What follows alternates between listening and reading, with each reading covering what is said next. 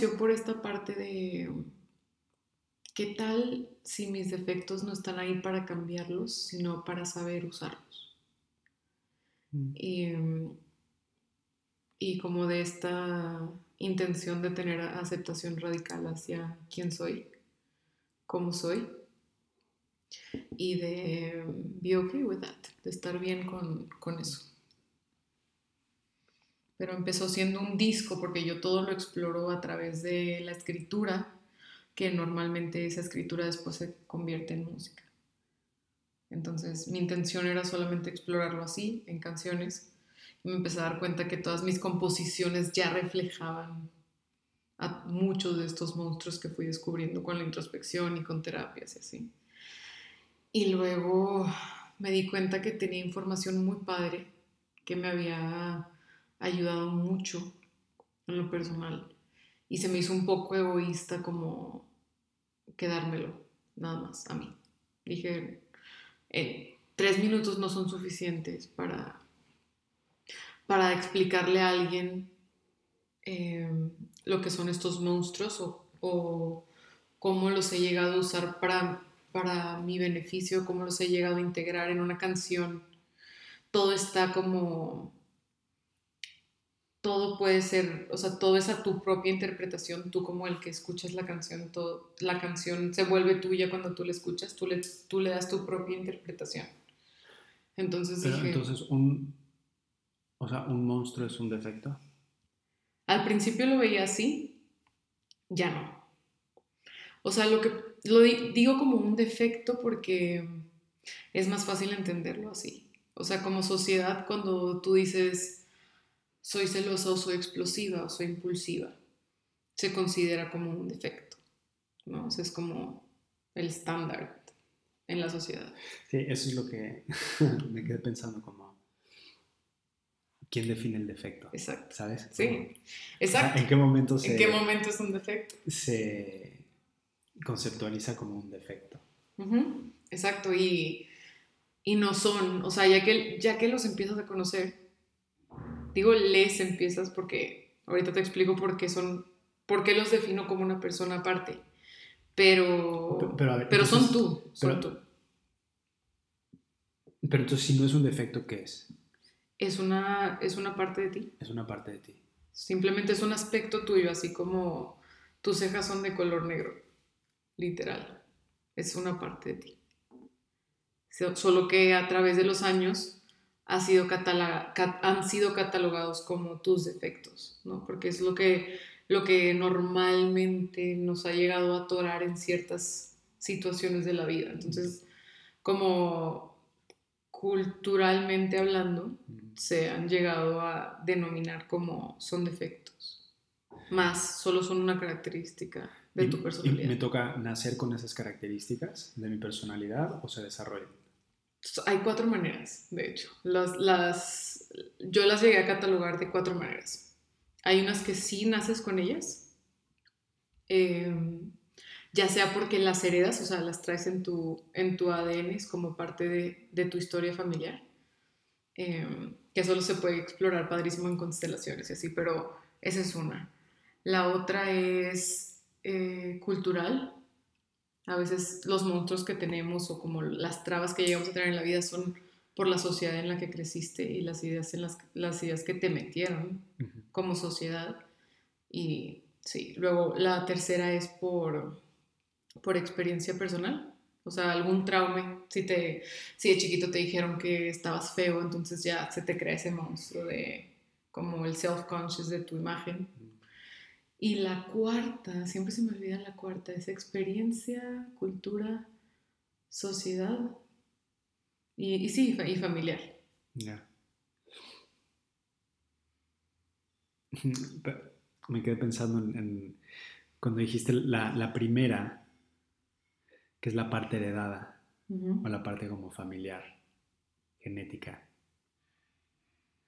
Me recuerda un poco como al concepto de epigenetics, que es básicamente todos tenemos como ciertas predisposiciones genéticas, ¿no? Eh, características físicas, enfermedades, ciertos comportamientos, que creo que es de lo que estás hablando, y dependiendo del el nurture y el environment, esas predisposiciones genéticas se disparan o se adormecen. 100%. ¿no? Entonces, digo, por ejemplo, si en tu familia hay casos de alcoholismo, ¿no? o sea, como ciertos entornos van a, a predisponerte a poder tú caer en eso, ¿sabes? Claro. Porque traes ahí un legado, un legado genético. Eh, claro, ese es el cuarto, me faltó ese. Es, es por. Son, son este, monstruos. Monstruos como del simple hecho de ser humano, o sea, como de instinto. O sea, tipo el miedo a morirte, el miedo a, a, no trascender. O sea, ese es el, esos son otros monstruos con los que sí todos nacemos. Claro. ¿no? Al menos que, que haya como algún tipo de al, como alteración en tu cerebro. Que es como el... El basic Sí, es lo que nos hace humanos. Tipo el primer lo que nos hace sobrevivir prácticamente, ¿no? El, el que te dé miedo cruzarte la calle sin voltear o el que pienses antes de saltar un precipicio, ese tipo de cosas. Que digo, el primer cerebro que se, se, desarrolla es el cerebro reptiliano, mm. que es como basic como survival instinct. Es, es no te mueras, ¿no? Fear of dying. Entonces cualquier elemento o situación que pueda como evitar que yo me muera, propaga el gen. Exacto. Porque si no me muero, entonces puedo propagar el gen, entonces reproducción y de alimentarte y comer. Like the three basic needs. Como come, no te mueras y reproducete. Exacto. Como lo más... Y descansa, creo, para poder... Lo más básico. Sí. Sí, exacto, lo más básico. Ese era el cuarto, ese es el que me faltaba, el de instinto. Pero esas son las cuatro maneras en las que yo creo que nacen los monstruos. Entonces, sí hay unos con los que naces, hay unos que se te van formando a través de los años, dependiendo de, de tus experiencias. Y... O sea, que estamos jodidos por todos lados. Ah, estamos jodidos forever, sí. Nadie se puede... Si evitas el primero, te va a salir por el, tercero. Sí, la verdad es que como... es como, mis papás no la cagaron. Sí, mis papás Pero la cagué yo a los 15. Sí, pero me metieron a esta escuela donde había esta gente, entonces, pues ya valió. O me sea, entonces. y ya valió. Y creo que he ahí la, la, relevancia del tema, ¿no? O sea, que a mí se me hacía muy importante que, que lo platicáramos, que la gente empezara a hablar de estas cosas para que sintiéramos que estaba bien. Es como la ley de Herodes, o te chingas o, o te jodes. Exacto, o te chingas o te joden. Entonces... a veces te jodes tú también.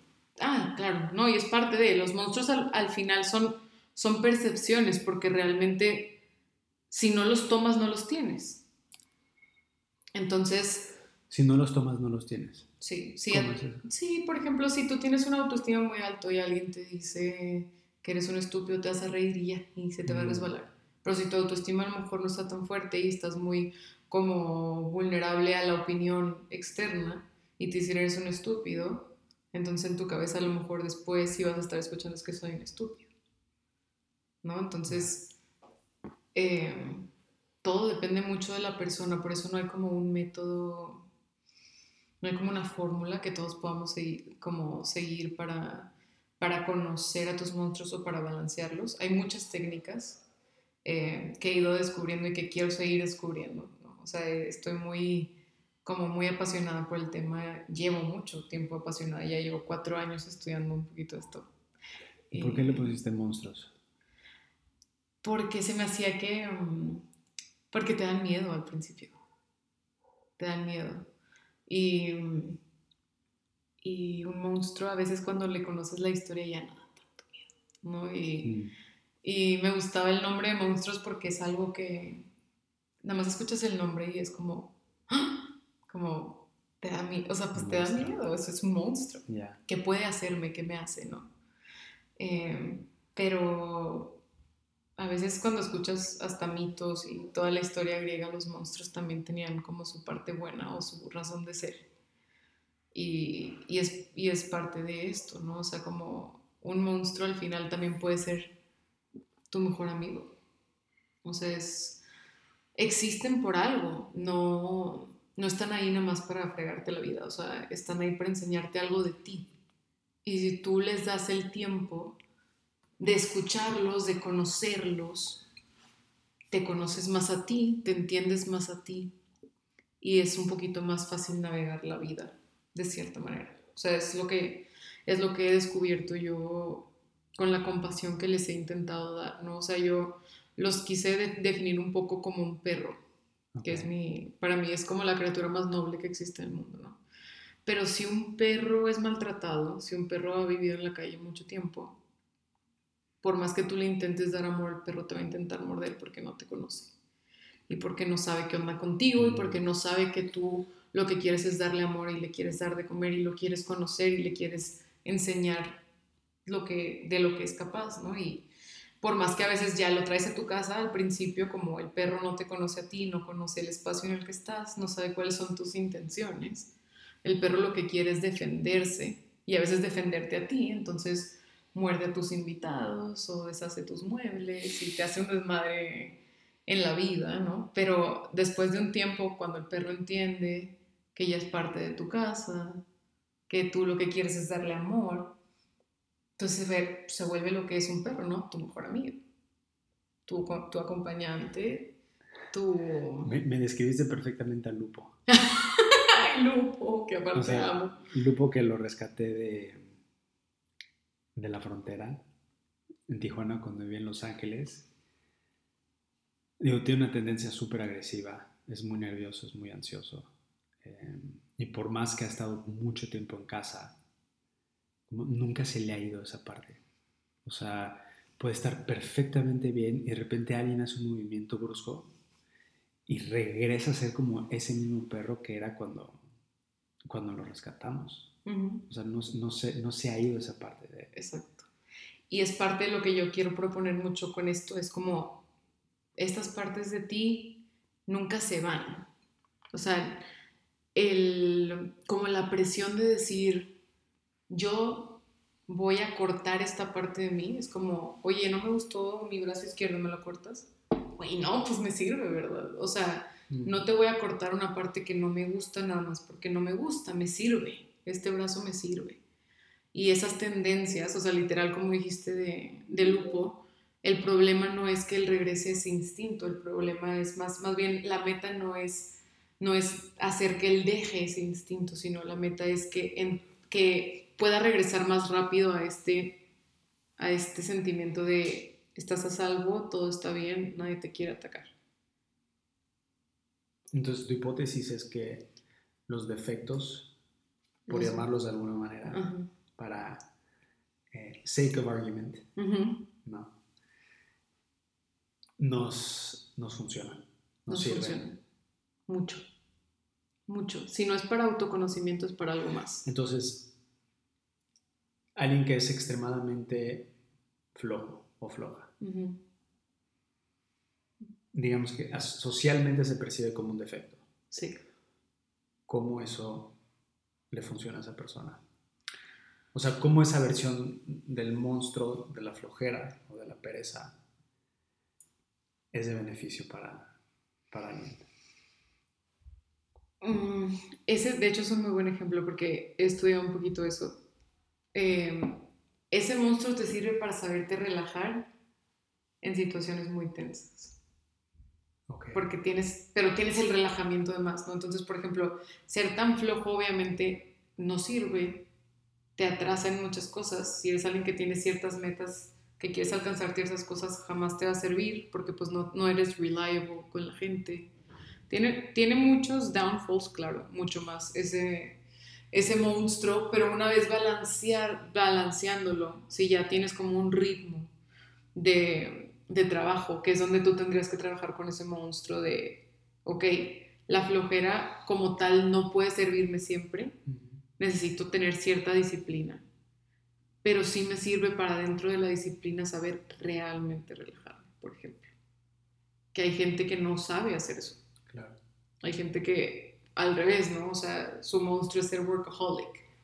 Entonces no importa que estés en una playa o que estés, ¿sabes? O sea, que estés tirado en un camastro, estás, tu cabeza está, ok, pero lo que sigue es hacer esto y tengo que hacer esto y lo puedo hacer de esta manera y Y curiosamente, a nivel social, existe la percepción de entre más trabajas y más workaholic eres, como mejor persona eres a nivel social. De hecho, ese es uno de los monstruos que creo que como sociedad tenemos que trabajar muchísimo. Porque los monstruos no son nada más como personales, o sea, tenemos monstruos como sociedad, como país y como humanidad. O sea, en general hay muchas cosas que, que tenemos que trabajar, hay muchas cosas que están celebradas que no nos ayudan y se deben a N mil cosas, puede ser X al capitalismo, a lo que tú quieras. Este, y hay muchas cosas que están castigadas que tampoco son malas, ¿sabes? Nada más en general como sociedad no funcionaban. Entonces las hemos castigado, pero yo creo que nada es, y es, es donde vamos a otra parte que, que, decía mucho, por ejemplo, Carl Jung, que hablábamos hace rato y así, él dice que, que, lo malo y lo bueno es muy subjetivo, o sea, lo que es bueno para ti a lo mejor puede ser malo para mí, lo que es malo para mí a lo mejor puede ser bueno para ti, te, puede, te puede servir a ti. Entonces es más como, ¿qué te funciona? Imagínate que pudieras sentarte como con todos tus amigos y todos tus familiares y como intercambiar monstruos como si fueran como baseball cards, ¿sabes? O sea, como tarjetas de colección de esas de deportes. Y decir, ¿cuál, cuál necesitas tú?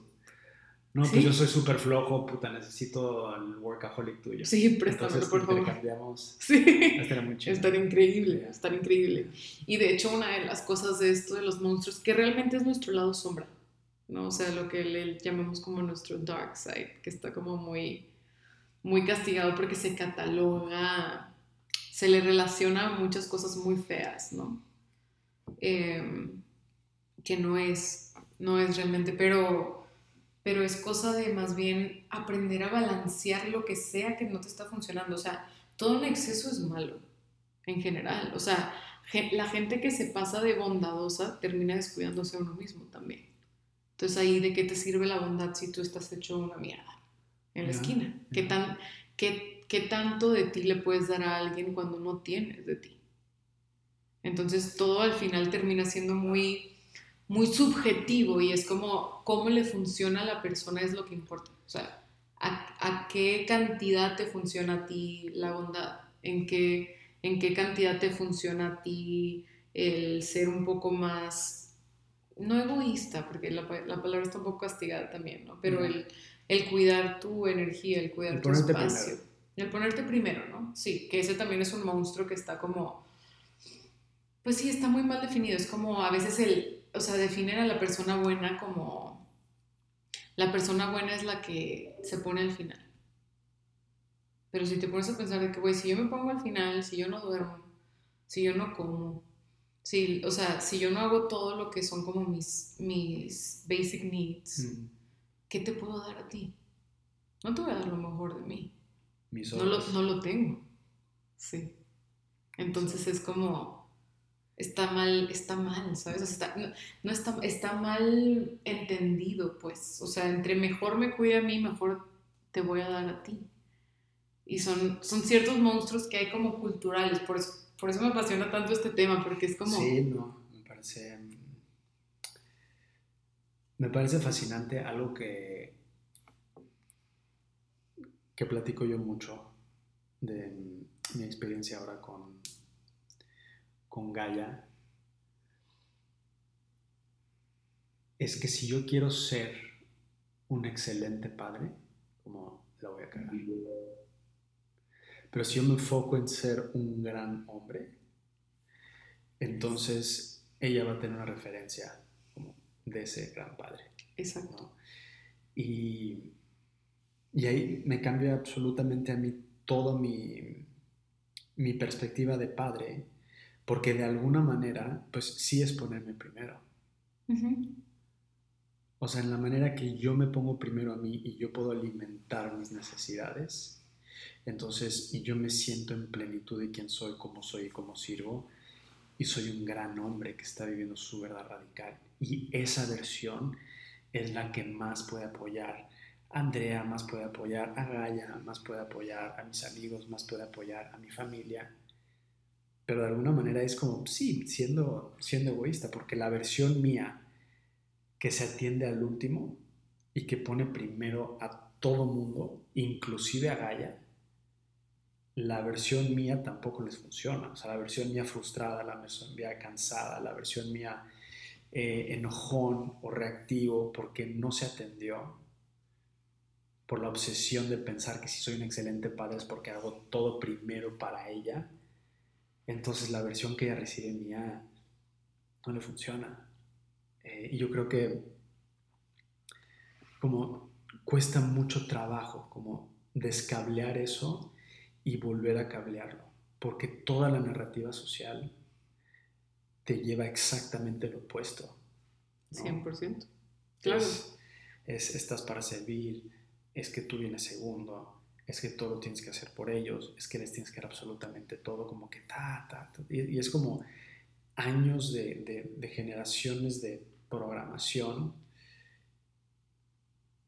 Y digo, esta es mi verdad radical, ¿no? O sea, no, no es que no es que así tiene que ser, así es como me funciona a mí y esta es, como te digo, mi verdad. Pero creo que estamos diciendo lo mismo. O sea, nos da miedo ser egoístas.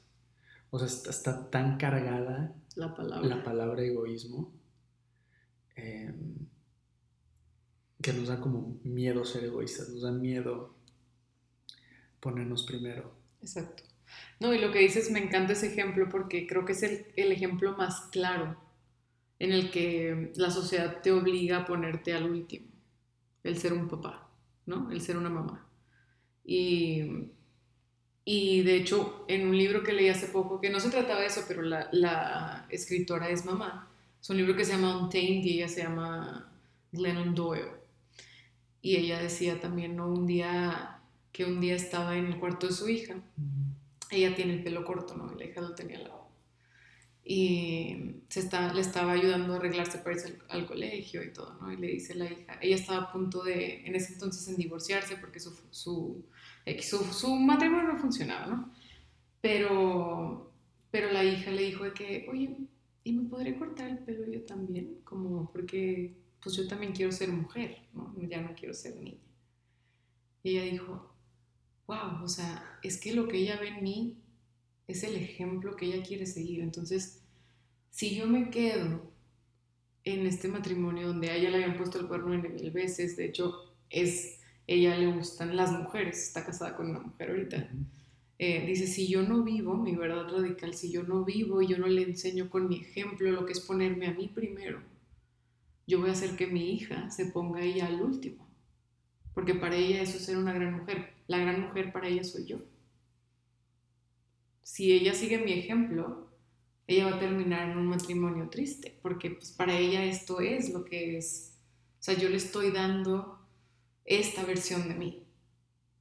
Le quiero dar la mejor versión de mí. Va a sonar egoísta porque pues los voy a hacer pasar por un divorcio a mis hijos. Los voy a hacer pasar por un shock de que ahora su mamá es novia de una mujer. Pero al final lo que les voy a enseñar es que su mamá es una, es una mujer feliz, es una mujer plena. Y que sean cuales sean sus decisiones, van a buscar ser una mujer o una persona plena, porque lo que yo les voy a enseñar es mi ejemplo. Ella se quiere cortar el pelo como yo, porque esto para ella es ser una gran mujer. Pero todo lo demás que ella está viendo, aparte del pelo, todas las actitudes que ella está viendo, esto también le influye a ella. Sí, y todas las flechas apuntan hacia ti. Todas. Porque la versión de ella, que no sea dueña de su vida radical, que no sea dueña del hecho de que tiene una relación con una mujer, de alguna manera lo encapsula y lo esconde. Exacto. Entonces ahí es donde está el shock. O sea, el, el shock está en el descubrimiento, no en el hecho. Exacto. Pero si desde el principio pones tu necesidad de pareja primero, más allá si es hombre con hombre o hombre con mujer o mujer con mujer, te adueñas de esa verdad radical y entonces en ese momento se desarma. Pero es la parte que lo oculta donde entra como... Todo este problema, exacto. Em, y ese es, un, ese es un ejemplo muy padre que se me hace a mí de no es egoísmo, es, es nada más realmente ponerme a mí primero. Es que eso no tiene nada de malo. Ponerte a ti primero nunca tiene nada de malo. Porque al, final tu, tu goal en general es ponerte a ti primero. Es típico, para darle a todos ¿Por qué tronaste? No, pues que era súper egoísta. Como... Sí. Sí, sí, sí. Exacto, y es como, no, o sea, al final, si yo me pongo a mí primero, una, tú también vas a estar más feliz, porque no vas a ser feliz escuchándome a mí todos los días quejarme, ¿verdad? O sea, como pareja también, claro que yo estoy ahí para escuchar a mi pareja cuando tiene un mal día, estoy de acuerdo. Pero espero que cuando me cuente que tiene un mal día, tiene un mal día cuando está encaminado a lo que quiere. No tiene un mal día porque no está haciendo lo que quiere hacer. Es muy diferente. La negatividad siempre va a existir, la queja siempre va a existir, estemos haciendo lo que amemos o no, porque todo tiene su nivel de dificultad. La cosa es hacia dónde estás apuntando, ¿no?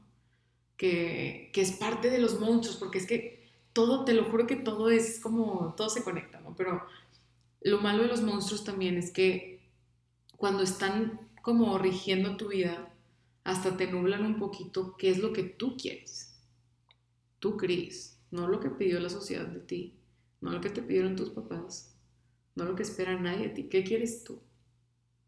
Y cuando los monstruos están ahí, como dije, como varios son culturales, pues a veces piensas que tú quieres, no sé, que mi meta es como, ok, el éxito se ve en una casa grande, en tal carro, en siendo de cierta manera o cierta manera, pero cuando me detuve a cuestionar de que, ¿y eso es éxito para mí? O sea, ese, ¿esa meta realmente es mía? ¿O es un monstruo contándome una historia que no, que no he analizado? Lo que, que platico mucho cuando doy one-on-ones es que estos monstruos, eh, para mantenernos con la temática de tu, de tu proyecto, es que te conocen tan bien, que conocen todos tus recovecos y todas tus estrategias y todos tus pensamientos, que encuentran la manera de camuflajearse para aparecer, para que tú pienses que no son ellos. Claro. Pero son ellos en, en, cameo, en modo camuflaje, ¿no? Eh, entonces, cuando empiezas, ¿no? Como una técnica que hago yo es me pregunto como los cinco porqués, como the five whys, y trato de ir profundo cinco veces por qué, ¿no? No sé, por ejemplo, ¿por qué estás grabando este podcast? ¿No? Bueno, porque me gusta compartir mi vida radical, ¿ok? ¿Por qué te gusta compartir tu vida radical? Porque, bueno, me identifico con, con quién soy, cómo soy y cómo sirvo, ¿no? Y, ¿Y por qué necesitas servir? No, bueno, necesito servir porque siento que de alguna manera eh, tengo un propósito, ¿no? ¿Y por qué tienes un propósito? Bueno, pues porque me da paz, me hace sentir eh, vivo, me hace sentir que soy como relevante, ¿no? Ah, ¿y por qué te necesitas sentir relevante? Mm, that's the core. Y ahí es donde llegas a lo que realmente es la carnita de por qué chingados estás haciendo algo, ¿no? Entonces, ¿por qué tengo que hacer algo para sentirme relevante? si soy relevante simplemente siendo. O sea, I am como yo soy, como no necesito más. O sea, no necesito como una plataforma, no necesito como una comunidad, no necesito como estas capas adicionales para sentirme como relevante. Porque ya lo eres. Entonces, yo me doy cuenta, por ejemplo, ahí, que está, ese es un monstruo mío, ¿no? La necesidad de yo sentirme relevante, que fuera de control, bueno, pues es inseguridad, es tener que hacer por hacer, es tener que pertenecer, es como tener que tener, eh, pues, esta voz que se escuchada. Y cuando se van las cabras al monte, bueno, entro yo ahí en esa polaridad, donde hay mucho sufrimiento. Ahora, eso yo nunca lo voy a escapar. ¿Sabes? O sea, he, intentado escaparlo yéndome al otro extremo, donde no comparto, donde simplemente entro como en mi guarida no, no comparto esta voz, no comparto quién soy, no comparto lo que pienso, eh, trato de no parecer, trato de no figurar, como, y, encarno otra energía, la opuesta, porque creo que la opuesta es el antídoto para destruir esto que aparentemente es algo que me genera sufrimiento. Pero en esta otra polaridad, como, tampoco me funciona, porque entonces dejo de ser como yo. O sea, es me corto el brazo que necesito. Y ahí tampoco encuentro como ese bienestar, ¿no? En siendo mudo o escondiéndome. Y cuando comienzo el recorrido de regreso, ¿no? Y lo integro, ¿no? integro esta parte que tiene necesidad de ser relevante con esta otra parte y encuentro esa neutralidad profunda, encuentro el propósito de mi monstruo, ¿no? Y, y lo integro. Entonces, eso es algo que a mí me costó años, años hacer. Em, el encontrar ese espacio donde digo, sé quién soy, sé cómo soy y sé cómo sirvo. Y la parte mía que no comparte su voz, que no comparte su verdad radical, es una parte mía que está completamente desintegrada. Exacto. Y no estoy yo presente. Em, entonces, ese es, digo, salió ahora, pero los, los five whys, los cinco porqués, es algo que me, ha servido muchísimo a mí personalmente em, en este camino propio. Y, esa es la, la, versión mía como alineada que trato de llevar como a todas las áreas de mi vida, a todas mis conexiones humanas. Y, y regresando, por ejemplo, ahorita al tema de, de Gaia, que se me vino a la cabeza algo yo podré hacerlo todo de la mejor manera hacia conmigo para que ella tenga esa mejor versión. Y de igual manera cuando tenga 30 años seguramente va a tener que ir a terapia, ¿sabes? Porque, como dices, la llevas a la escuela perfecta, ¿no? O sea, tiene un childhood perfecto, tiene una infancia y una niñez y una crianza como espectacular, claro, pero... Y después cuando esté sentada al lado... De un douche. De un güey que sea un bully, y que le diga algo, no sé, que estás muy cejuda o porque no sé qué, como, eso ya no tiene nada que ver conmigo. Exacto. O sea, ella tiene que ahí hacer su propio, Exacto. Su propio trabajo. Claro. Claro. Y todas las flechas apuntan siempre, siempre hacia ti. Em, siempre. Y tú como papá siempre lo que puedes hacer es darle lo mejor de ti con esta versión balanceada de ti, ¿no? Y me encanta esto que dices de los cinco porqués. Yo no lo tenía registrado y me encanta y lo voy a usar ahora bastante en este proyecto. Me encantó. Y go deep. Go deep, porque ahí encuentras el por qué existe tu monstruo, ¿no? o sea, hay, muchas técnicas, pero esta se me hace increíble y puedes llegar más, más rápido y me recuerda mucho algo que yo hablaba con uno de con, con, mi productor, que es uno de mis mejores, mis mejores amigos también. Yo mis monstruos también los empecé a investigar mucho porque, por mi arte, por, por escribir, porque llegó un punto en el que mm, ya no sentía mi música, por, por ponerme tantas como, pues tantos monstruos de cómo tenía que ser mi música, de acuerdo a lo que había aprendido en la escuela, que lo dejas de hacer real, ¿no? Y me acuerdo que hablando con mi productor me dijo, es que hay dos palabras que matan todo arte. Y yo, ¿y cuáles son? ¿Para qué? ¿Para qué lo estás haciendo? Es muy difícil contestar esa pregunta porque tú el arte lo haces para expresarte, ¿no? O sea, yo escribía siempre como para sacarlo, es como mi... Yo lo tengo que hablar, lo tengo que expresar, lo tengo que decir. Eh, pero ¿para qué lo tienes que decir? O sea, si, yo sigo con esta pregunta, el para qué en cuanto al arte, pues vamos a terminar diciendo decir que porque quiero. Esa es mi, mi realidad. Pero si yo lo dejo de hacer, por más que porque quiero, y si quieres, puede ser ah, eh, una meta a lo mejor eh, egocentrista otra vez dentro de esta definición que ha hecho la sociedad, pero es, pues sí, sí es egocentrista, estoy hablando de mí. Entonces, él te decía que no te preguntaras para qué estás haciendo el arte. No, no tanto, pero que lo podría matar. O sea, es como, tú, tú ten tus razones. O sea, no digas para qué, sino es por, es por qué. O sea, ¿por qué lo quieres hacer? Porque me tengo que expresar. Porque a lo mejor lo que yo estoy sintiendo en este momento que me rompió en el corazón y estoy haciendo una canción como, por ejemplo, Yo quería que fueras tú, ¿no? Que es la canción que más me ha llegado gente a hablar de esa canción porque se identifican. Es pues porque lo siento y lo siento tan como a carne viva que lo tengo que expresar. Y al final el arte lo que hace es conectarnos a todos. ¿Está en, ¿Está en Spotify esa canción? Sí, sí está. Y... ¿Ponemos un pedacito? Sí, podemos poner un pedacito. Y es una canción muy... muy raw, ¿no? Pero, ¿y el para qué? Pues no sé para qué. O sea, a lo mejor puede, a ti te puede servir de consuelo o de, de liberación cuando lo escuchas. Esa. Em, sí, vamos a escucharla ahorita explico, pero... Un pedacito. Un pedacito.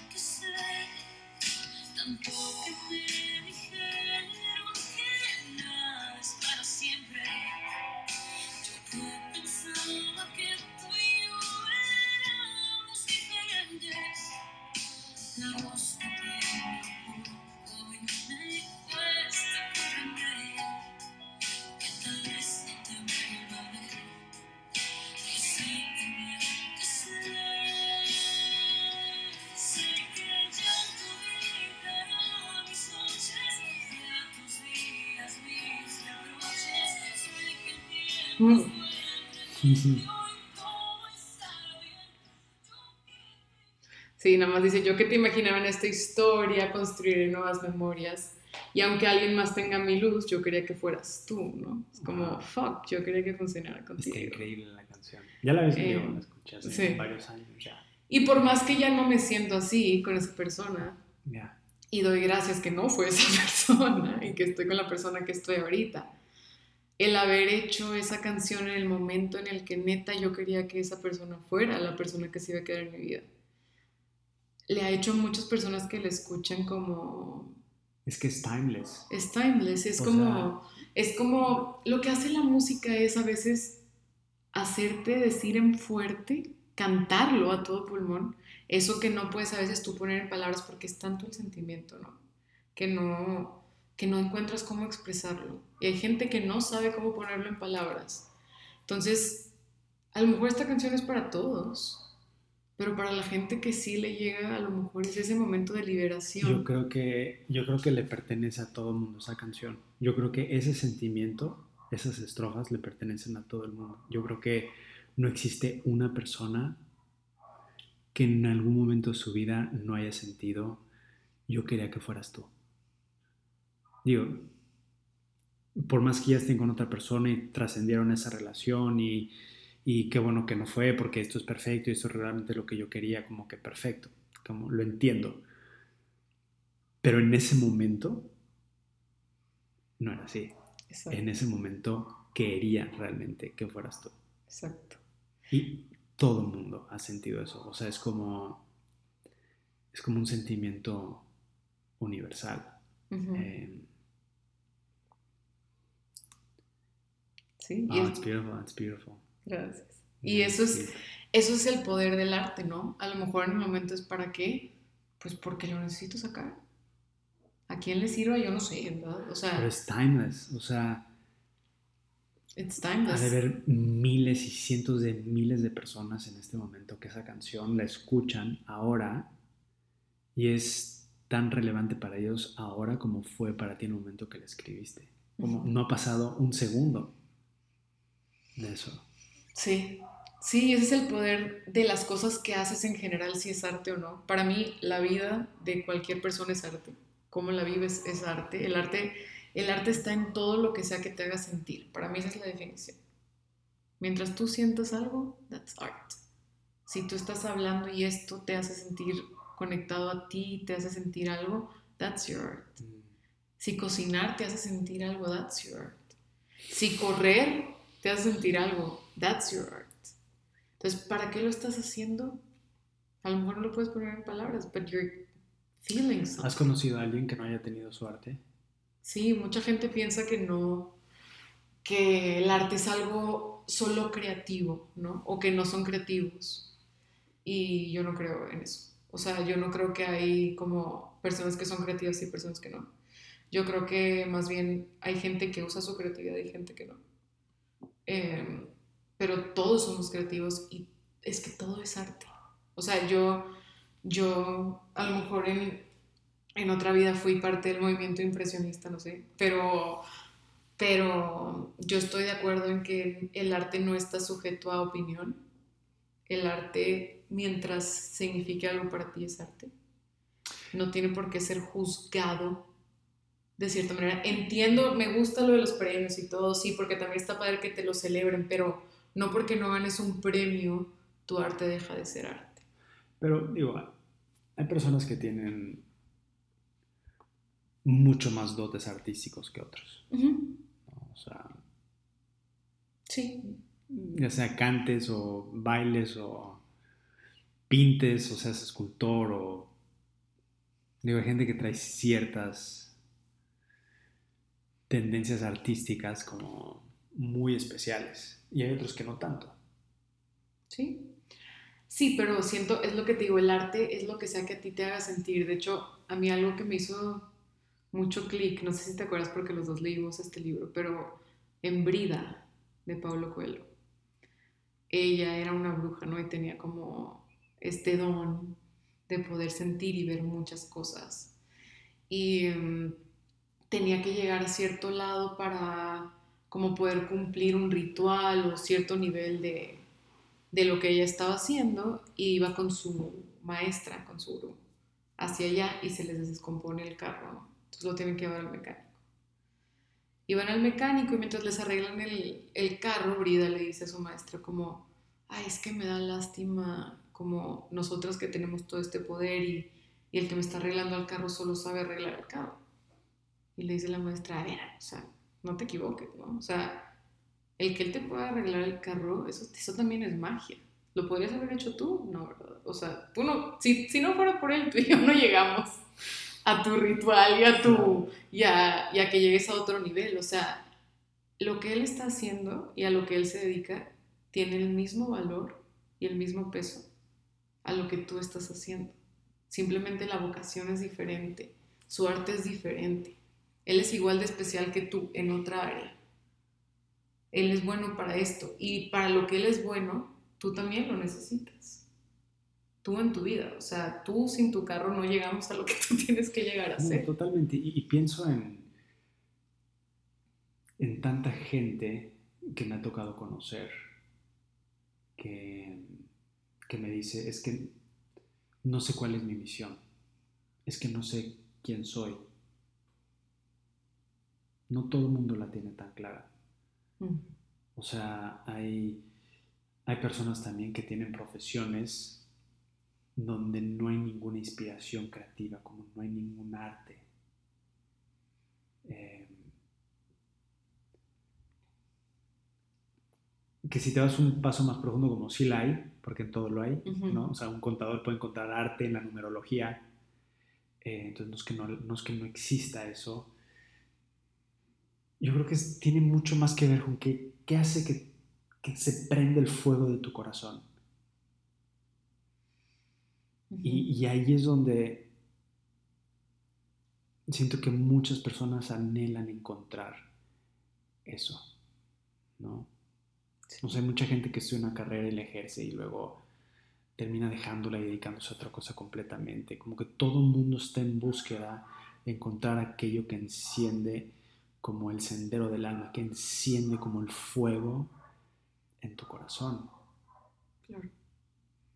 Y de hecho, eso es parte, y creo que, pero eso nos pasa a todos, sea creativa o no sea creativa, tu inspiración, digo, tu, tu trabajo, porque por ejemplo, yo pues escribo y canto, y podemos decir que eso es algo súper creativo, y yo cuando canto y cuando escribo, yo a veces siento que las canciones me llegan, o sea, no es como que las hago de cero yo, hay veces que sí, hay veces que sí, pues estoy pasando por algo y lo escribo y me tomo el tiempo de hacerlo, pero hay canciones que me llegan y el día que, que me llegaron se terminaron y cómo llegaron, yo no sé. Y él, esta, Elizabeth Gilbert tiene toda una teoría de esto, es padrísimo, su TED Talk lo recomiendo muchísimo. En Grecia le decían el duende y en, en los tiempos antiguos en Grecia decían que todos los artistas tenían duendes viviendo en sus paredes y que eran los que les dictaban cómo hacer su arte.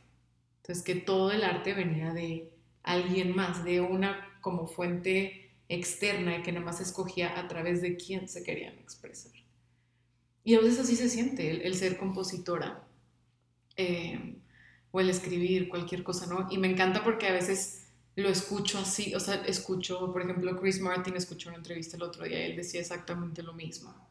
Y escuchas a muchas personas creativas hablar de cómo les llegan las ideas y te lo cuentan así, de que pues es que son como cosas prestadas, que si tú decides tomarlas. Pero claro, es como la electricidad. Tú decides... O sea, ¿la inventaron o la descubrieron? Exacto. Son dos cosas muy diferentes. De hecho, existe esta teoría que todo nuestro desarrollo tecnológico, desde la agricultura hasta el iPhone, hasta el avión, hasta eh, solar energy, todos esos inventos, tenemos amigos no terrestres que nos ayudan y que descargan la información en el éter y que la información está ahí sentada. Y que hay mucha gente en paralelo trabajando en el mismo proyecto. Y quien logra hacer sintonía con esa frecuencia hay como un token y logra descargar ese conocimiento y aplicarlo. Y bueno claro lo nuestra humanidad dice no es que se inventó esto sí se inventó esto pero salió de algún lado. O sea en algún espacio tenía que sentarse para que alguien pudiera accesar esa información y descargarla a nivel conciencia, pensamiento, frecuencia y luego ejecutarla y que eso sucediera.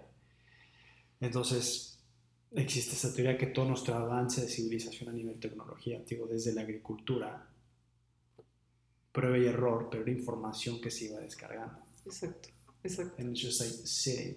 Exacto. Y si, y si tú estás dispuesto a escuchar, si tú estás dispuesto a tomarlo, then the idea can be kind of yours nunca es tuya, pero viene hacia ti. Y, y me encanta, por ejemplo, en Elizabeth Gilbert decía, digo, ya tiene un ejemplo muy padre en su libro, se llama Big Magic, para quien no quiera leer, em, pero habla de esto y decía que ella estaba escribiendo un libro de cierta historia, o sea, tiene una historia muy, muy definida, ¿no? Como muy específica. Y decía que ella se vestía para sus ideas, como si ya me llegó, yo me voy a bañar, me voy a poner presentable para recibirte y trabajar contigo, ¿no? Entonces ella hacía eso siempre con su, cuando, ella estaba escribiendo un libro. Y en medio de este libro, em, algo pasó con su esposo, porque su esposo era extranjero, se tuvo que ir a vivir a Brasil, ¿no? Entonces tuvo que dejar todo así.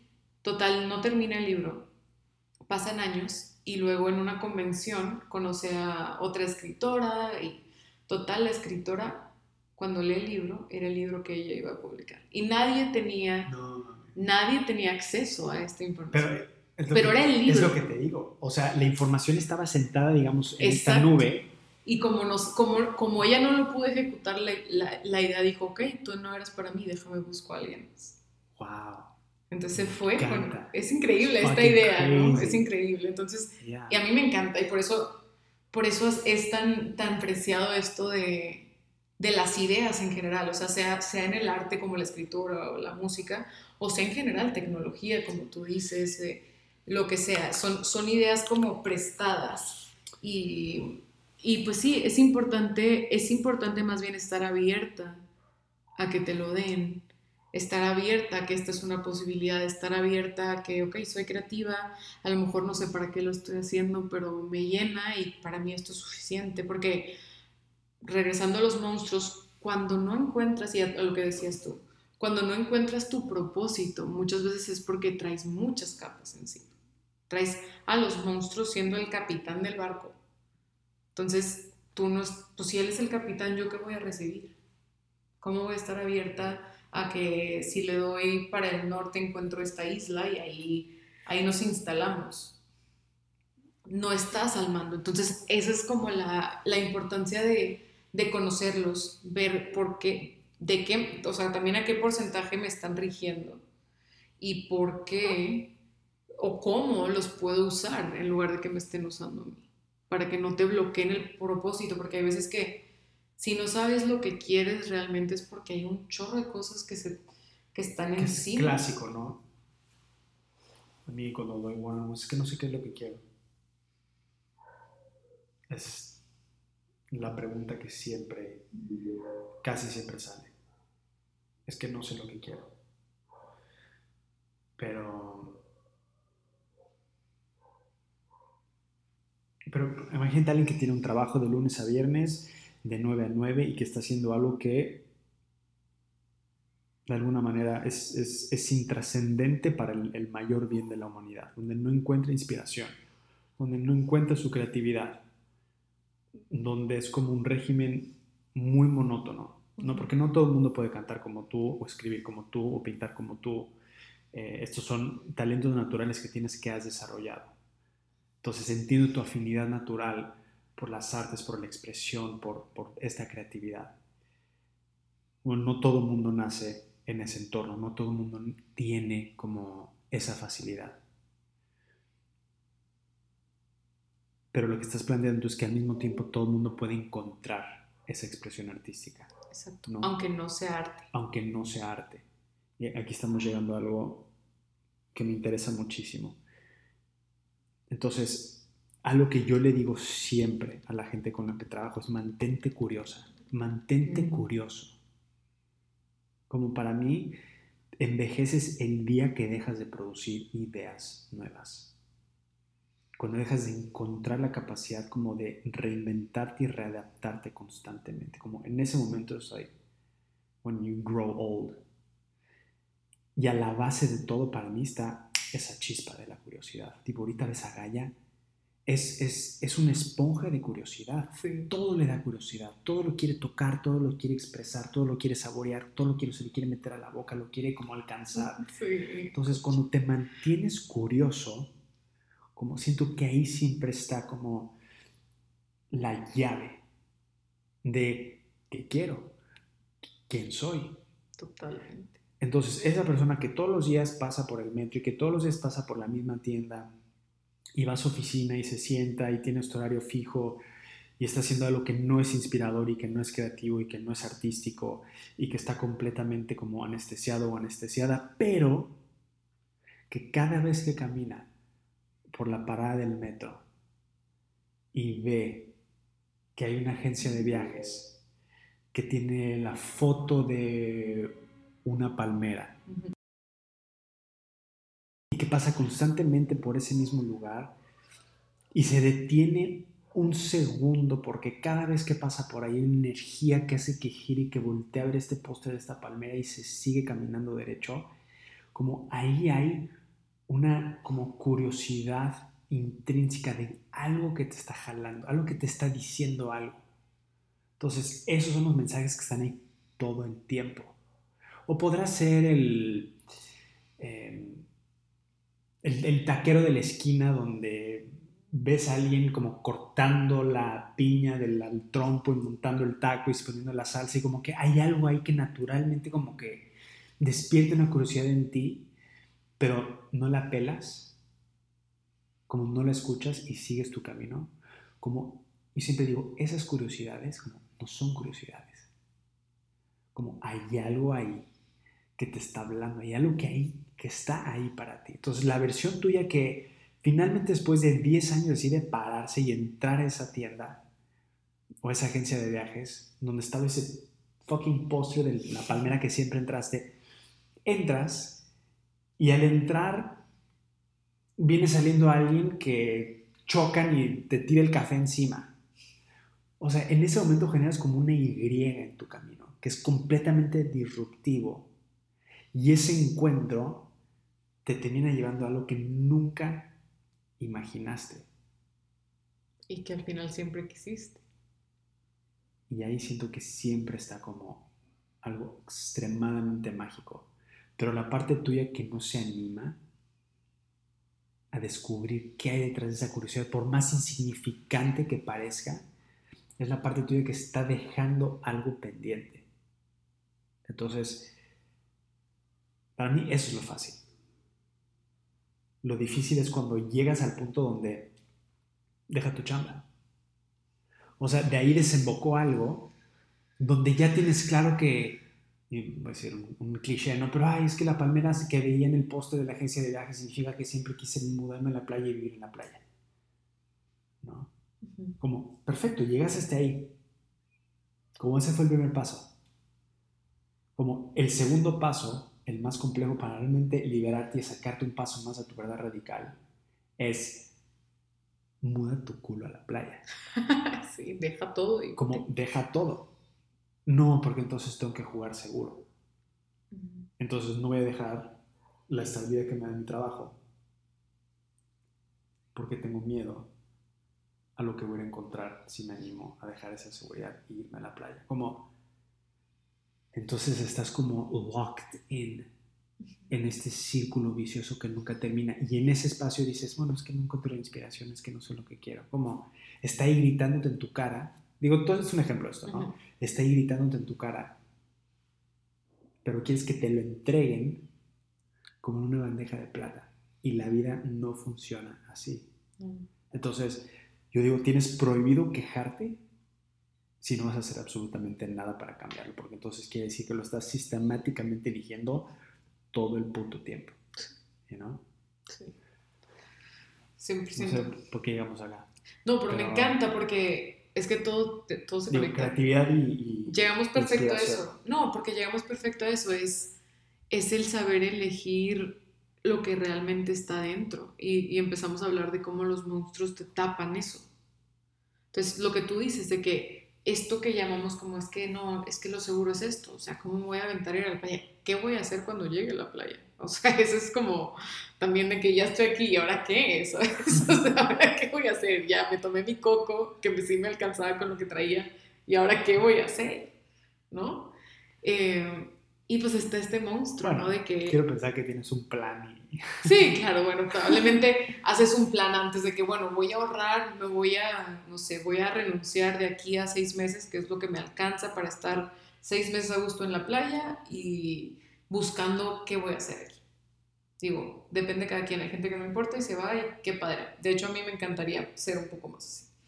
Pero lo que nos detienen de esas cosas son los monstruos, porque como tú dices, no, o sea, me encanta esto que hayas dicho de, del ser curioso, ahí está. Sé curioso, sé curioso de por qué no has alcanzado lo que siempre has querido. ¿Qué se ha metido en el camino? O sea, si estás curioso de, porque yo creo que todos sí sabemos lo que queremos, muchas veces es el miedo de, de aceptar que lo queremos. Eso es muy pesado, a veces es como, por ejemplo, no sé, si tú dices que pues quiero ser famoso, al público a veces nunca le vas a decir quiero ser famoso. ¿Por qué? Porque trae, trae todo esto de es que es una meta superficial, es que es pura vanidad, es tal, tal y tal. Pero bueno, ¿y si yo voy a usar mi fama para el bien? Porque es mala. ¿No? O sea, a lo mejor a mí sí me sirve. O sea, son, son cosas que a veces dices, no lo voy a aceptar porque es una estupidez, porque en general esto se define como una meta muy superficial. ¿Cuántas personas te tienen que ver para que una persona sea famosa? Ahorita no sé, creo que ahorita para que una persona sea famosa es como... ¿Se entiende el punto? O sea, ¿qué significa ser famoso? O sea, ¿en qué punto como... Ya estás catalogado sí. ¿Quién sabe? Porque hay gente que vive en un pueblo de 500 personas. Ah, y es famoso. Y es famoso porque todo el mundo lo conoce en ese pueblo. Entonces, eh, sí, sí. O sea, tiene influencia ahí. En el pueblo. Sí, es muy subjetivo también. O sea, es, es muy a percepción, pero, pero por ejemplo, alguien, o sea, me refiero a que hay veces que estamos, es como más fácil seguir el status quo el, pues sí, sigo en mi trabajo de 9 a 9 porque me da dinero, porque puedo viajar de vez en cuando, porque pues cumplo con todo. O sea, aquí nadie me va a criticar. I'm safe, ¿no? O sea, estoy siguiendo lo que hacen, hago lo mismo que hacen todos. Y a veces está bien, o sea, es que todo es muy subjetivo, es como hay gente que sí le llena eso. Hay gente que en ser contador y en los números es una pasión por hacerlo encajar. ¿Qué es lo que te digo? El arte es lo que te haga sentir. Si tú encontraste en los números y en este, en este estilo de vida algo que te conecta, keep that. Pero si no... Nunca he conocido a un contador que esté obsesionado con que le encajen los números. Creo que yo tampoco, pero estoy segura que a lo mejor hay. Estoy seguro que un contador en su lecho de muerte no dijo, puta, hubiera contado un reporte más. Versus si hubiera como tomado esa decisión cuando podía. Eso, eso para mí, como esa es la métrica. O sea, alguien que se dedica a hacer esos reportes, siempre tienes una opción. No estoy diciendo que va a ser fácil. No te estoy diciendo que quizá no le puedes llegar a pasar mal. Lo que sí es que tienes una opción.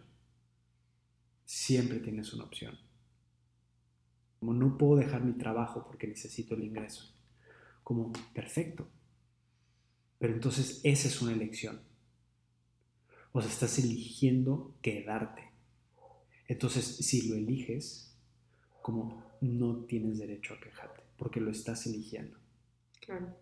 Y ahí siempre hay una opción, quieras o no, a lo mejor es como, ok, no lo puedes dejar, no dejes tu day job hasta que tengas tu dream job, pero haz tu dream job al mismo tiempo. O sea, no vas a, vas a dormir menos, a lo mejor.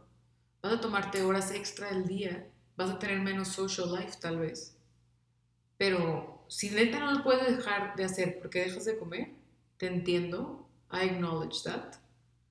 Pero entonces, en tus horas libres, ponte a tocar la guitarra.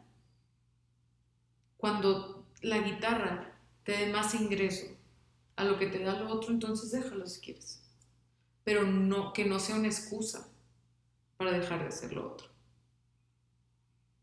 Es más difícil, sí, es muy complicado hacer las dos cosas al mismo tiempo. Hay vende.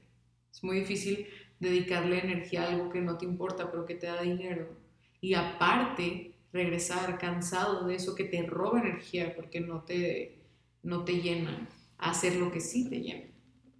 Lo más, fácil, lo más fácil es llegar y distraerte y dormirte, porque estás estresado. Pero si eso, si realmente no lo puedes dejar porque dejas de comer o pierdes tu casa, que al final si pierdes tu casa tampoco puedes hacer tu arte. Entonces haz las dos cosas. It's gonna be hard. You need extra energy, you need an extra push. Pero no, o sea, you can do it. You can do it. Es un, es un extra push, es extra energy. Pero sí se puede. Sí, yo solo digo, desde mi, desde mi perspectiva, si algo quiero rescatar de este, de este segmento es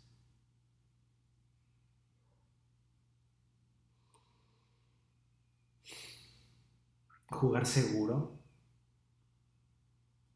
no siempre es lo mejor. Mm. And I agree. Y, y pongo ese ejemplo siempre, ¿no? Si estuvieras en tu lecho de muerte, en ese momento,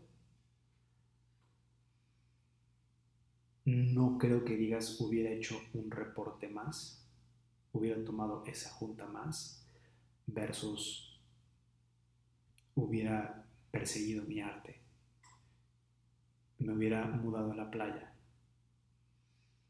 Como, te aseguro que nadie, nadie, de hecho, hay un libro que se me escapa cómo se llama, creo que lo escribió una enfermera, donde son los recuentos de muchísimas historias de pacientes eh, terminales. Y como cuenta sus últimos momentos de vida.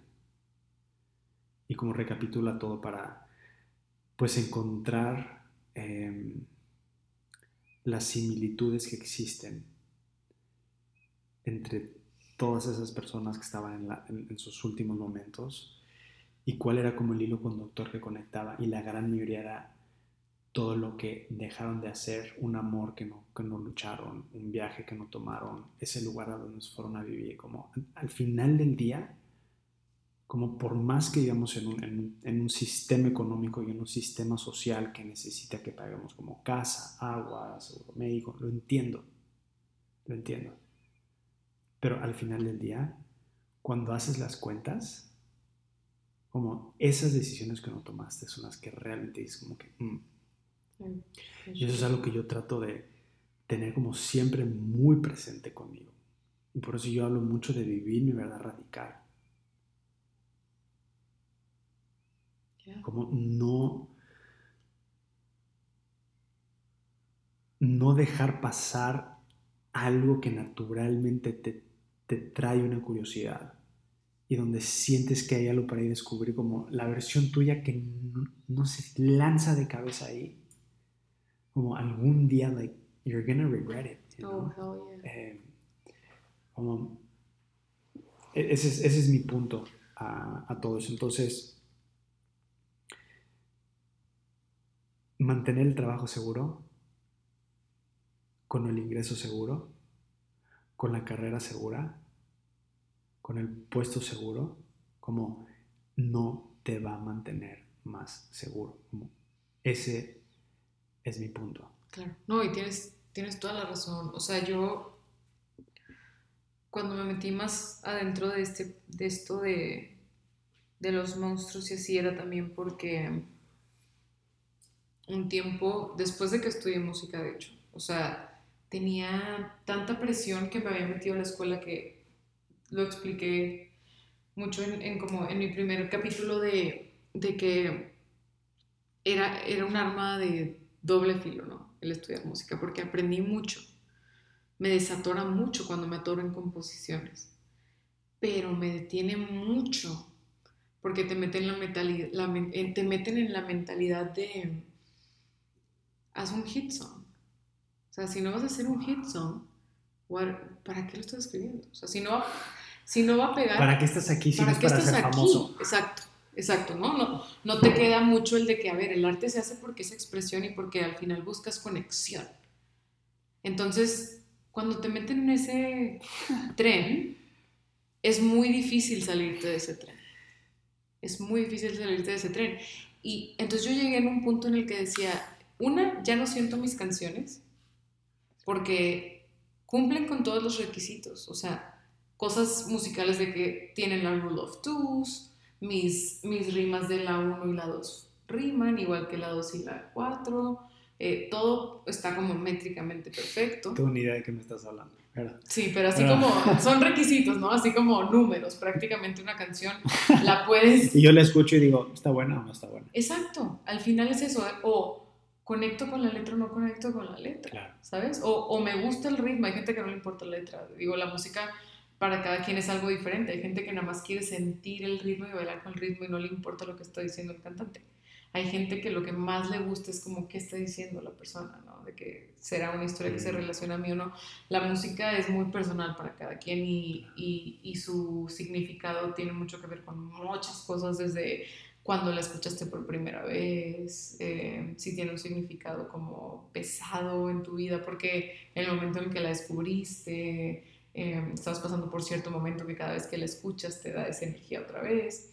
La música es muy mágica porque es, es como lo más cercano que tenemos como una time machine, ¿no? O sea, escuchas algo que no escuchabas desde cierta época y te transporta a esa época y es como, es muy mágica, pero a veces cuando estudias la música, te meten muchos otros monstruos, que son como de experiencia, que te quitan esa magia. Y no te das cuenta porque lo único que tú estás queriendo cumplir es con los requisitos para poder pasar tu materia y poder graduarte de songwriting o poder graduarte de, graduarte de compositor, lo que sea. Entonces yo me graduó y ya lo último que quería hacer era escribir. Yo no quería que me estuvieran criticando mi música. Entonces tuve un break ahí con, con, la música y empecé a trabajar en la tienda de mi mamá, tú sabes. Y mm, siempre que hablo de esta historia vuelvo a llorar porque fue realmente un momento llegué, o sea, estaba en la tienda y le dije a mi mamá una vez de que, pues es que a lo mejor la música no es para mí. O sea, tal vez yo tengo que dejar de hacer música. Y me solté a llorar. O sea, pero como si se hubiera muerto la persona que más amo en el mundo. O sea, cuando dije, tengo que dejar la música, o sea, deshecha. Y dije, no. ¿Qué es lo más ilógico que he escuchado de ti?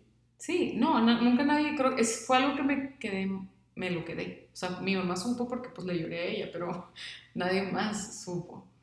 Y, y ahí dije, no, o sea, a ver, me estoy prácticamente muriendo yo, o sea, me estoy llorando a mí.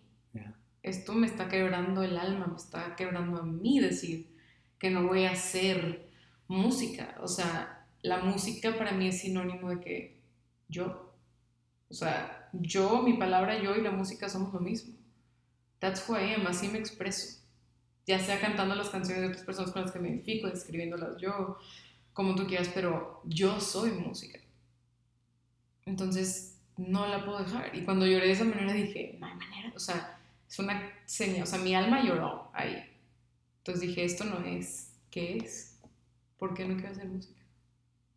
Y ahí estaban todos los monstruos, que fue lo que fui descubriendo poco a poco. Entonces, no es eso, nomás que me fui llenando de cosas, me fui llenando de, de requisitos, de, de, ideas que no eran mías, que fui aprendiendo.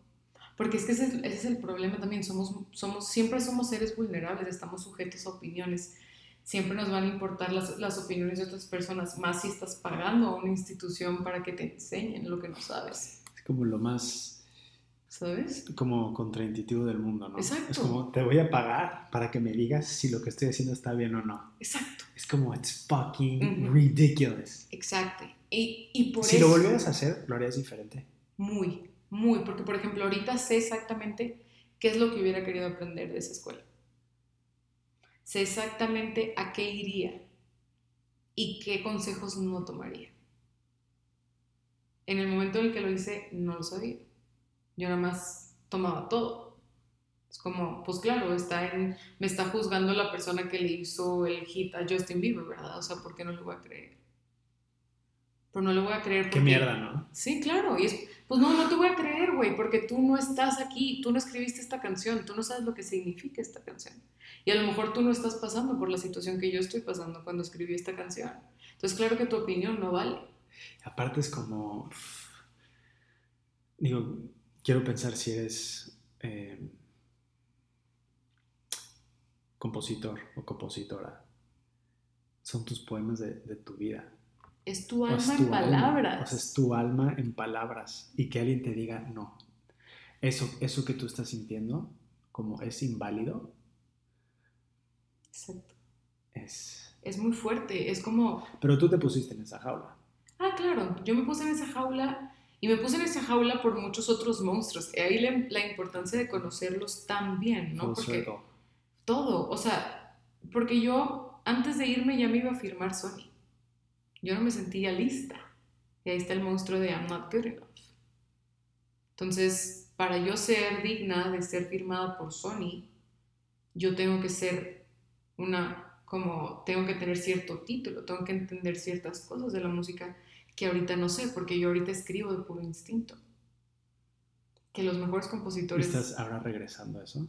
Claro, esa, esa ha sido mi batalla desde que casi dejo la música. Esa ha sido mi, mi misión de conocer a los monstruos. El qué me ha estado impidiendo a llegar a ese Pero ahora, rawness. ahí, y digo, los dos vamos a coincidir que fue perfecto. O sea, Ah, pasó exactamente lo que tenía que pasar para tú llegar a descubrir como esta creatividad cruda de quién realmente como eres. Exacto. Y sigo en eso. Sigo en eso. Todavía me cuesta un poquito escribir desde la crudez de, pues esto no suena como un coro que todo el mundo va a cantar, pero me vale madre porque para mí significa. Y es difícil a veces todavía escribir desde esa posición, porque no todo el mundo te quiere grabar una canción que no suena como una hit. Entonces, no es tan fácil. El mundo no está listo todavía para eso. O sea, el mundo no está, no que no esté listo, no es común que la gente haga arte por hacerlo, nada más. O sea, no es, no es celebrado, no es algo en lo que puedas vivir todavía. Mucha gente ya lo está haciendo y cada vez lo veo más y me encanta, cada vez lo real se celebra más. Pero cuando te han educado, o sea, cuando le dedicaste cuatro años a perfeccionar tu arte, de cierta manera está un poco difícil que se te salga de la cabeza como tiene que sonar así, tiene que contrastar el coro con el verso. Y digo, yo naturalmente escribo muy pop porque crecí escuchando música pop de 60, 70, 80. O sea, yo amo los Bee que fueron una de las sensaciones más grandes que hubo en Estados Unidos. Y lo, los amo porque se me hacen, se me hacen unos em, camaleones de la música porque se adaptaron a todas las circunstancias que le aventó la vida. O sea, los hicieron mierda un tiempo cuando estaban en su momento más alto, los tiraron al más bajo y se volvieron a reinventar y nunca dejaron su arte. Em, está cañón, si ven su documental, neta, se los recomiendo, pero, pero es difícil. O sea, una vez que te atacan en, en algo tan vulnerable como lo que es escribir una canción y que te dicen, odiamos lo que haces, odiamos lo que estás diciendo, odiamos la manera en la que lo estás diciendo es muy difícil seguir adelante. O, que nadie te escuche. O sea, yo nunca le hice promoción a nada de mis discos. Em, nunca le hice mucha promoción. Nunca hice como una campaña muy grande. Y a veces ahí también te, como que pues te quieres rendir, pues ¿para qué? ¿Quién está escuchando? Siento que ahí es donde todo artista le tiene que valer un poco ver. 100%. 100%. O sea, tienes que tener un poco o mucho de un ego completamente descontrolado. Creo que todo artista lo tiene. De decir, I don't give a fuck what you think. Como, this is my truth and this is my authenticity. And como, I'm going to double down on this. Como, sea bueno o sea malo, siento que esos son los personajes que al final, they make shit happen. ¿Sabes? En cualquiera que, digo, puede ser desde, no sé, un piloto hasta un piloto de coches o un, un contador o un futbolista, un cocinero, un artista, un abogado, como... Sí, whatever your art is. Nunca, digo, yo he conocido a veces gente como que aparentemente son como bien culeros y son muy como frívolos y son muy ojetes, pero son muy exitosos. Y es porque esa es mi verdad. Como no estoy preguntando como así se hacen las cosas y así las voy a hacer y, con permiso que ahí te voy. Como es, Y si te gusta bien y si no también como... Es, y les va muy bien en lo que hacen. Claro. No estoy diciendo que, que no deben mantener el corazón abierto. Eh, quizás sí lo tienen y es simplemente como la versión mía que dice como que... ¡Ah! lo puedes hacer así también, como, ¿sabes? Sí. Eh, por algo dice, ¿no? Como no fucks given. Eh, y sí, y, y, eso es mucho de lo que hablo en Lobos, ¿no? Para mí vive tu verdad radical es eso. Es como, like, live your fucking radical truth. O sea, si tú crees que no sé, las rancheras con el pop van, como, como double down on that. O sea, la, la, versión tuya que dice como, este es el futuro, esta es mi música, este es mi arte, como, este es mi verdad radical, y lo empuja, y lo empuja, y lo empuja, y lo empuja, y lo empuja, y lo empuja, y lo empuja. Hay un momento. Como, hay un momento donde es como, just, it just happens. No, y de hecho, una así muy buena, bueno, dos buenos maestros que tuve, o sea, de las quotes que me llevo así como, this was worth it, mucho fue una donde me rompí a llorar como ya no quería estar estudiando así y, y ya no quería como hacer lo que hacía una maestra me dijo, te voy a decir algo, tú te puedes decir si tú quieres, todo es tu decisión. Pero por esto que está pasando ahorita, o sea que tú te estás como giving up on your dream just because it's hard, la mayoría de los artistas no la hacen. Nadie, nadie no es exitoso porque su arte sea malo. O sea, la gente no es exitosa because you give up. Porque dejas de seguir intentándolo. Entonces, si tú te quieres ir, te puedes ir. Pero si te quieres quedar y seguir haciendo lo que haces, así se logra el éxito. And I believe it. Y eso trasciende la música. No, sí, eso es un conocimiento eh, universal y se lo agradezco muchísimo. Después que yo me gradué también tuve como mis errores, ¿no? Pero, pero esa, esa, eso que me dijo se me queda para siempre. Y otra, y otra cosa de, en cuanto a arte también que me dijo un maestro que me encanta, nos dijo, era, es de mis maestros de songwriting favoritos. Un maestro de Nashville que era como todo un rockstar, ¿no? Pero nos dijo como, em, el escribir canciones es igual que tener sexo. Si tú la piensas, la arruinas. Entonces, esto de estudiar música tiene dos filos, ¿eh? Todo lo que yo les quiero, les voy a enseñar, espero que en algún momento se les olvide y que cuando lo necesiten de verdad y estén atorados, entonces ahí lo sepan sacar. Pero lo difícil va a ser que se les olvide. Qué genio. Y es verdad. Qué. O sea, nunca se me olvida porque aparte cada vez lo reafirmo más. O sea, es como, ha sido muy difícil desaprender. Que es mucho de lo que tú hablas siempre, desprogramar. Es muy difícil. Porque esas programaciones en algún momento te sirven, pero es eso. O sea, aprende a usarlas tú. Que no te usen a ti. Porque arruinan tu arte. Y como arte me refiero a arruinan tu vida. Sí, no, justo te iba a decir eso creo que es una gran analogía para la vida.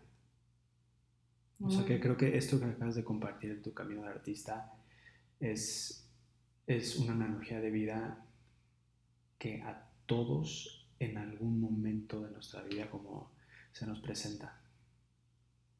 A huevo. O sea, siempre tenemos un moment of truth. Always. Always. Y la, la programación es, es, es profunda es muy profunda. Y creo que, es, que con lo de los monstruos a lo que yo me refiero que es permanente, que son permanentes, es como a veces te da esa paz de que, ok, a lo mejor no los puedo como sacar de raíz, pero sí, de, sí de, o sea, como sí puedo decidir cuándo uso su fruta y cuándo la tiro, cuándo no quiero que sea parte de esta receta. ¿sabes? Porque a lo mejor la raíz no la puedo sacar, o sea, crecí así. Pero ¿cuándo uso esta programación que sí dependa de mí? ¿Y cómo va a depender de mí? Porque me conozco tanto, incluyo tanto mi dark side, lo acepto tanto, lo hago parte de quien soy, dejo que mi brazo izquierdo que no me gusta me funcione, que entonces ya no me rige a mí. ¿Nunca te pasaba cuando ibas en, en secundaria que te ponían un examen y el examen era opción múltiple. Ah, sí, miles. Entonces te hacían una pregunta y, como, a, y era A, B, C D y E, ¿no? Y ponías A y te pasabas a la siguiente pregunta. Y luego regresas y borras, mm, no, creo que C. Y le ponías C y ya te seguías. Y luego cuando entregaban el examen, regresas a esa pregunta y te das cuenta que siempre fue A pero como la pensaste y lo borraste y pusiste D, te equivocaste. A mí me pasaba un chingo, no sé ah, si te pasaba a, ti.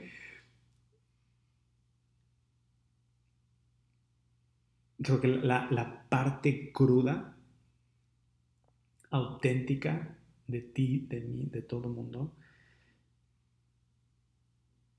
que está guiada por una energía mucho más superior que es la misma que en ese momento te dijo, pon inciso A y no pongas inciso B.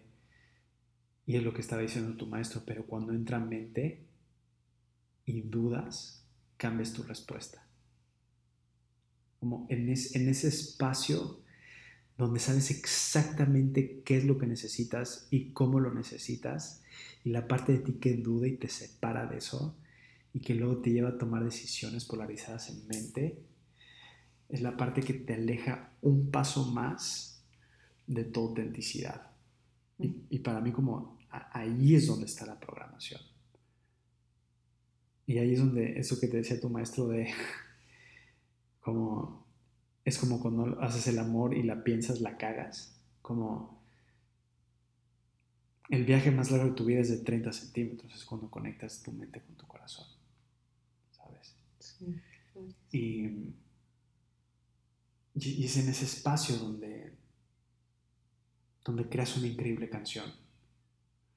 donde, donde sabes qué es lo que quieres, porque sabes como quién eres y encuentras tu mayor autenticidad. Y, y me encantaría que quien, escuche esto como si, si algo se queda, es eso, es, es, es que estos monstruos que están en tu vida, que algunos los creaste tú, otros te los crearon, otros venían contigo, si los pones a servicio de ti, como es, son tu mayor ejército. Yeah. Como out of control, como they will fuck shit up for you. ¿Sabes? Entonces llámalo monstruitos o llámalo programación, pero. Exacto. Pero, como sabes, como todo el mundo siento que sabe.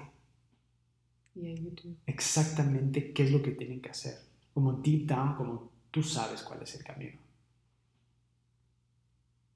Sí, siempre sabes. Y siempre está, como tú dijiste, esa Y de me meto a la agencia de viajes o sigo en el tren. Siempre está. Y es eso, o sea, como tú dices, los monstruos, they can be your best friends. O sea, pueden ser como el perro que puse al principio, pueden ser tu mejor amigo nomás. Tú tienes que saber cuándo lo sacas a pasear y cuándo no en qué cuarto pueden entrar y en qué cuarto no pueden entrar. Si tu perro te va a destruir tu mueble favorito que te sirve para, no sé, lo que tú quieras, no lo vas a dejar entrar a ese cuarto. Y es parte de conocer a tus monstruos. Es como, este monstruo celoso no se va a meter a mis relaciones. Pero a lo mejor sí me sirve esos celos como motivación para mi trabajo, para hacer mi trabajo mejor conmigo conmigo. Ahí sí me sirve. Ahí es mi gasolina. Entonces, siempre es como, este conocimiento es como, ¿dónde te uso? ¿Dónde, ¿Para qué me sirve la izquierda si no escribo con ella? Pues para agarrar el vaso, para tocar esto. Para esto me sirve. Pero ¿dónde me sirves? ¿Y a dónde no te voy a dejar entrar? Because you fuck things up. Entonces, es, también da mucha paz el, el darles un lugar el decir, ok, you're welcome because you're part of me. I see you. I see you. Te veo, o sea, y por eso ponía mucho el ejemplo de un, de un perro de la calle porque creo que esa agresividad viene de la falta de amor y de la falta de, de te veo. De, sí, pues, o sea, si no, si no te doy este amor y si no te doy este espacio y si no te enseño dónde puedes entrar y dónde no puedes entrar, si nada más te meto a mi casa así y no te pelo y te, sigo teniendo en una jaula, cuando te suelto, desmadras mi vida. Claro. Pero si te pongo atención, si te dedico el tiempo, si te doy un espacio en mi casa. Si te saco a pasear. Si te saco a pasear. Entonces, ya no. Ya no eres alguien que destruye mi casa. Ya eres alguien que, que le da felicidad a mi casa. Lo que resiste, persiste favorite quote in the world. Pero lo que ves se transforma. Lo que resiste persiste, lo que ves. Yo le pongo se transforma, dice desaparece, ¿verdad? O sea, la quote original dice What you resist persists, but what you look at disappears. Y no me acuerdo si de hecho es de Carl Jung, em, pero yo creo que es más bien como lo que ves se transforma, porque los monstruos no desaparecen, pero sí evolucionan sí evolucionan. Como machine learning. Literal. ¿No? Sí, que ese es mi reto. sí, no, mío, de todos. Sí. Como es, están los dos al mismo nivel. Como subes tu nivel y el monstruo como después de un rato aprende tus trucos y sube el nivel. Siempre. Entonces cuando se encuentran aquí, como es el malo del segundo nivel que es más difícil de ganarle. 100%. Entonces aquí es donde tienes que como readaptarte a él y volver como level up. Siempre. And then it catches up to you again. Exacto. Siempre. Y así vas. Y siempre. Y lo, y lo cool y lo importante de conocerlos es siempre saber que es un monstruo. O sea, saber que tienes esa tendencia, por ejemplo, porque cuando le damos esa distancia, por eso le puse como monstruos y también como you're something else, y les puse nombre, y les di como características como si definiera, si definiera una persona. De que, ok, él es así, así, así, y se mete normalmente en esta área, esta área, esta área. Porque entonces ya lo cacho antes. Ya es como, ajá, estoy a punto de hacer algo que me reta. Normalmente el monstruo tal va a llegar. Entonces tú tienes varios monstruitos. Claro, tengo 12. Yo siento que tengo como un monstruo como con cuerpo de Godzilla y que tiene como un chingo de cabezas como... Ajá. o sea, en vez de que sean 12, el mío es como fucking King Kong con una cabeza de Godzilla, una cabeza de un Velociraptor, una... O sea... Como, ¿Te acuerdas de Goro de Mortal Kombat que tenía como 12 brazos? Ah, sí. Bueno, hace cuenta como un son como tentáculos, pero cabezas. Sí, como el monstruo de Hércules también. Si lo pudiera dibujar, es como literal como un monstruo así y tiene como 12 cuellos y cada cuello tiene una carta. Es como todo uno, ¿sabes? De hecho, parte del, ese es el mío. Parte del ejercicio que a mí me hicieron al principio cuando lo estaba definiendo en una terapia me dijeron que lo dibujara. Y cuando lo dibujas y lo pones acá como afuera, te das cuenta como que lo vas viendo, lo vas entendiendo. Y en lugar de ser King Kong, he's just a lizard le vas quitando ese, ese poder. Porque es como, I know you so well now, que aunque tengas mil cabezas, you're this size. So I, I see you coming. Te veo venir y, y ya te conozco, güey. O sea, ya sé, ya sé dónde vas a entrar porque te reconozco tan parte de mí, pero al mismo tiempo te veo como algo aparte. ¿Cuánto trabajo, no? Mucho, es mucho. De hecho, una técnica más rápida, o sea, porque en el libro que te contaba de Chatter, de cómo, como varios estudios que hicieron a personas de cómo combatir esta voz interna que a veces nos perjudica, que, que al mismo tiempo nos ayuda porque nos ayuda a sobrevivir, nos ayuda a interactuar, etc., eh, decían que era la distancia que le pones a estos monstruos, la distancia que les pones de ti mismo. Entonces, un método más rápido porque conocer tus monstruos te puede tomar años, ¿no? El decir de que, ok, uno es celos, otro es explosivo, otro es controlador, otro está... Y ponerle nombres y definirlos, pues sí, te puede tomar un buen tiempo en lo que los vas observando, en lo que... Es mucho tiempo, pero una mm, como técnica rápida es como decir tu propio nombre cuando usted está invadiendo. O sea, por ejemplo, yo decir de que, Ana, ¿por qué te estás poniendo celosa? Ana. Entonces ya no soy como que, ¿por qué me estoy poniendo celosa? Ya lo estoy metiendo aquí, muy cerca. Es como, ¿por qué se está poniendo celosa Ana? Ana, la estoy viendo aquí. Entonces ya, tengo, ya, ya gano perspectiva. Ya es como, I see the big picture. Ana se está poniendo así por tal, tal y tal. ¿Tendrá Ana razón o no? Y estoy hablando de pues, Ana, o sea, alguien afuera de mí. Entonces ya es como, no, Ana no tiene razón. That's powerful. Y antes, antes de conocer tan deep a, los monstruos, porque digo, yo me tardé como, yo creo que tres años, cuatro años. O sea, así como ponerles nombres, son doce. Y aparte creo que, o sea, mi conclusión es como cambian, ¿verdad? O sea, es, es, es eterna vigilancia. Eterna. Em, pero ya es más fácil cuando ya los tienes cachados a varios y ya los tienes manejados. Cuando salga uno nuevo es como que ya el proceso te lo sabes, es más rápido.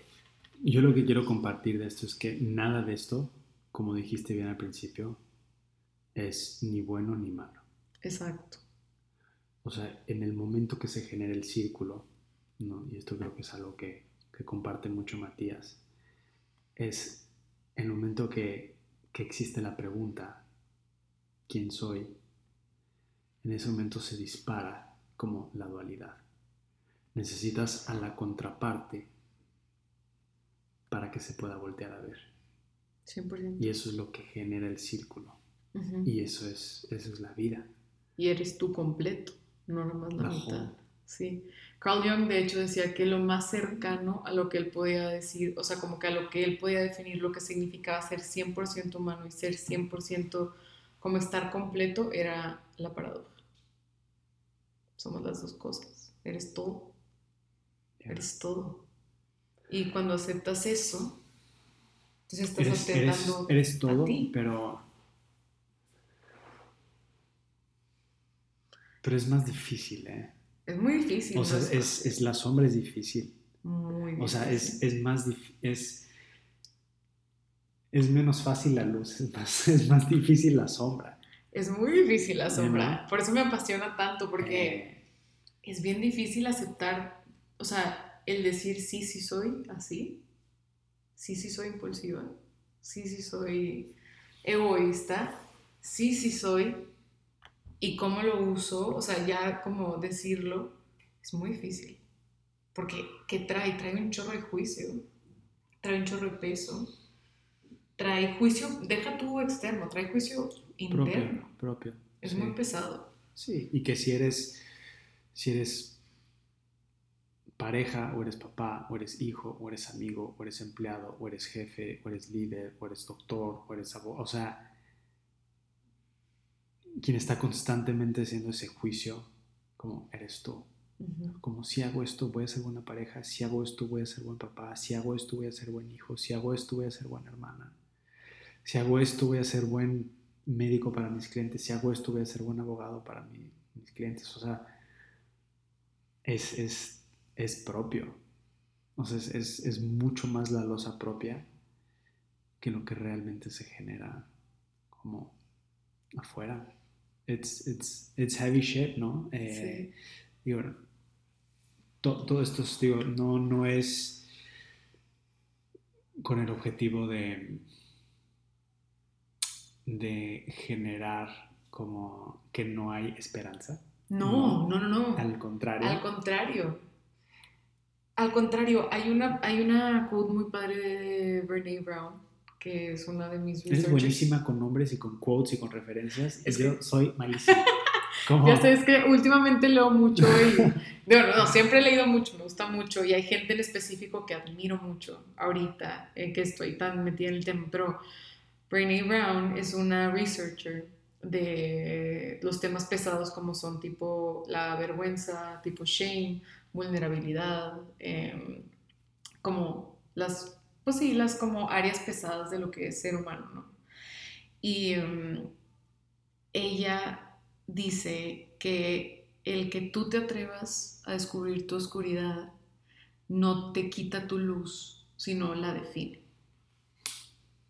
y te hace como hacerla brillar más todavía, ¿no? Y si nos vamos a una quote más cliché todavía, es que pues solo cuando neta estás fuera de la ciudad donde no hay nada de luz es donde realmente ves las estrellas y ves todas las constelaciones. Ya. Entonces, no es que, que, que estés condenado a, a, tener tus defectos, tus defectos, tus monstruos, para siempre, sino es que al revés, el que tú los conozcas también y el que tú los hagas parte de ti, hace que tu luz brille mucho más fuerte porque te estás quitando todas las cosas, más bien estás como, no quiero decir controlando porque nunca me gusta la palabra control, sino como estás conociendo y regulando a esa oscuridad. Entonces tu luz tiene más cabida, o sea, es como, ah, ok, por e, aquí, aquí está el camino libre ya, ya no tiene ya no está tapado de nada para que brille. Aquí ya la, luz puede salir directo, ya no hay capas. Un término cabalístico que me encanta porque es mucho más difícil accesar la luz que la oscuridad.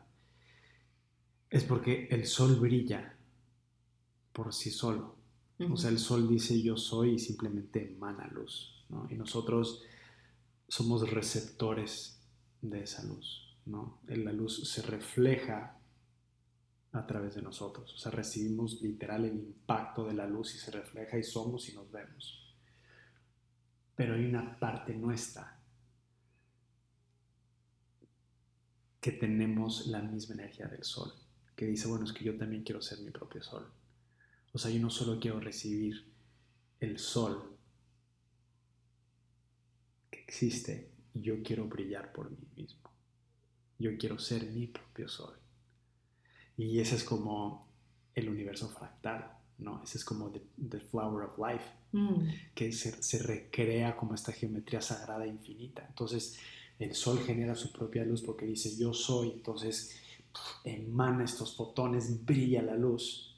Nosotros la recibimos, somos una extensión de esa luz, pero como yo contengo la energía del creador, yo también digo, yo, yo soy, yo también quiero ser mi sol. No solo quiero ser receptor, quiero ser creador, yo también quiero disparar mi luz. Sí, Pero para yo disparar mi luz, tengo que encontrar mi luz para generarla. exacto. Y es, es lo que estás planteando. En esa búsqueda, pues es más complejo encontrarla. Sí. Y al mismo tiempo es como, es como, sí, o sea, como si estoy queriendo encontrar, si me, si me propongo conocer mi oscuridad, por ejemplo, ¿dónde están las nubes que tapan el sol? Mi sol. Es como solamente conocer tu propia geografía. Es como, ok, ya sé que en Seattle llueve todo el tiempo, aquí no voy a ver el sol tanto, ¿no? Aquí no, puedo no va a brillar tanto. Entonces es como, es eso, es como en qué área de la vida se, me llegan las nubes, en qué área de mi vida me Pero la parte tuya que sabe eso y se queda en Seattle, porque bueno, aquí crecí, aquí vive mi familia. Ah, no, no, jamás. Y aquí está, pero muchos, yo en su momento caí en eso, Ujú. digo, No, todos. usando. Seattle como ejemplo, ¿no? Sí, Y esto regresa al que pasa por la oficina y ve las palmeras en el póster y nunca quiere entrar. Porque es programación. Como crecí en Seattle y vivo en Seattle y mi familia está en Seattle y mis amigos están en Seattle y mi trabajo está en Seattle, entonces pues me tengo que quedar en Seattle. claro. Pero, Sabiendo que ahí nunca sale el sol y que siempre está lloviendo y está nublado. Y sabes que no te debes de quedar ahí, pero te quedas ahí. Claro. ¿No? Y eso es parte de saber que existe California, donde siempre sale el sol. Entonces maneja un poquito más. Bueno, ahorita con este gobierno, ¿no? No, con este gobierno no, ¿verdad? Pero, pero es a lo que me refiero a conocer tu mapa. O sea, es como, ok, en esta área se nubla, en este estado se nubla. Pero si yo manejo un poquito más al sur, encuentro, ahí sí brilla. Por aquí brilla. ¿Y qué pasa en el momento que sabes que en California sale el sol? Y a pesar de que lo sabes, eliges no irte ahí. No, pues ahí ya estás decidiendo que, o sea, como tú dijiste, ahí yo ya estoy, ahí ya es tu decisión, tú estás eligiendo mantenerte en, en Seattle. Tú ya estás eligiendo mantenerte con ese monstruo, por ejemplo, tú ya estás decidiendo que el monstruo siga siendo el capitán. Entonces ahí no te quejes. O sea, parte de conocer estos monstruos es ¿Escucharon? No te quejes. no te quejes. O sea, si tú estás eligiendo quejarte en Seattle, no te quejes de que no hay días de sol. Fucking A. No te quejes. Ese, ese es el poder del- de este conocimiento. Power of choice. Power of Como choice. el I am es eso. Es, es tu poder de elección. Exacto. Es owning who you are. Owning your monsters es hacerte cargo de quién eres. O sea, realmente decir, esta soy yo. En Seattle me nublo. Me voy a ir a California. Me voy a ir a Cancún. Me gusta eso, lo voy a apuntar. Hacerte cargo de quién eres. hacerte cargo de quién eres. Es que eso es, esta es mi meta final con, con los monstruos. Es como, una, la aceptación radical de quién eres te trae como una paz y una autoestima tan puro que si no lo haces no hay otra manera, porque es muy fácil que cuando te sacan un monstruo se te baje como la autoestima, te pongas a la defensiva, como no, no, no, y quieres defender que no, y si en, caso, en, en cambio dices de que sí, sí, sí soy así, pero pues, Pero ¿qué pasa cuando tu monstruo lastima a otras personas? ah, no, eso es muy importante. De hecho, parte de conocerlos también es hacerte cargo. O sea, el tú ser responsable de ti es muy, es muy, muy importante, porque de hecho de ahí parten muchas problemáticas. Pero sepa dónde vas, entonces voy a hacer un, voy a saltar todo eso para ir como directo a lo que quiero que me trates de responder. Es Ujú. si vives tu verdad radical y sabes radicalmente y auténticamente quién eres y cómo eres y cómo sirves y cuáles son tus monstruos, y eso le genera dolor a otras personas? O sea, en ese momento, ¿qué pasa? O sea, ¿dejas de vivir tu vida radical por acomodarte a los demás? ¿O permites que los demás se hagan cargo de, del tema de ellos? Es que depende de, de a qué nivel está afectando ese monstruo. O sea, si a mí, si a ti te afecta que yo esté cantando, porque a ti te hace sentir menos o lo que sea, pues perdón. pues tú, no perdón, más bien, me da lástima por ti, ve y tú trabaja tus monstruos. Pero, por ejemplo, si mi monstruo es el control y yo soy el presidente y quiero controlar a todos y hago que todos hagan lo que yo quiero por mí, no, güey. O sea, dependiendo del nivel de daño que le haces a la otra persona. O sea, si el daño es como voluntario. Pero en una democracia, digo, esto es como siguiendo el ejemplo que pusiste, ¿no? En una democracia elegimos. Sí. Entonces, si este candidato presenta como un concepto de campaña que se basa en su verdad radical, que es el control, y todo el mundo vota por él, ¿se entiende? Sí. Como hay aceptación. Sí, bueno, aparte en cuanto a la política, siempre dicen que el líder que escogemos es, la, es el reflejo de la sociedad que realmente somos, ¿no? Y, y, nos enseña lo que realmente tenemos que trabajar como sociedad. y por eso yo en política. Sí, a mí tampoco me gusta, porque ya estamos hablando de temas mucho más en conjunto, pero en monstruos realmente para mí es importante hacerte cargo de ellos porque si no llegas a estas instancias.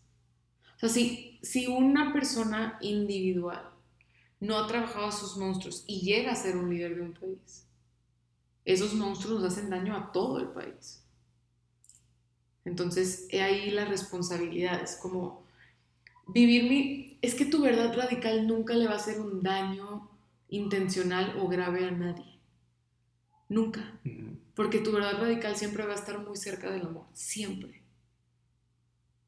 Entonces, por eso te tienes que hacer cargo, porque los monstruos hacen, te hacen creer que otros son tus enemigos y los quieres atacar para defenderte. Porque tus monstruos nunca son malos, nacen para defenderte, son buenos, tienen, buen, tienen la intención de protegerte de lo que tú crees que te hace daño, de tu percepción de lo que te puede herir. Entonces, esa es, esa es la, la, la parte que, que, a la que me refiero, que tú te tienes que hacer responsable de, responsable de ellos.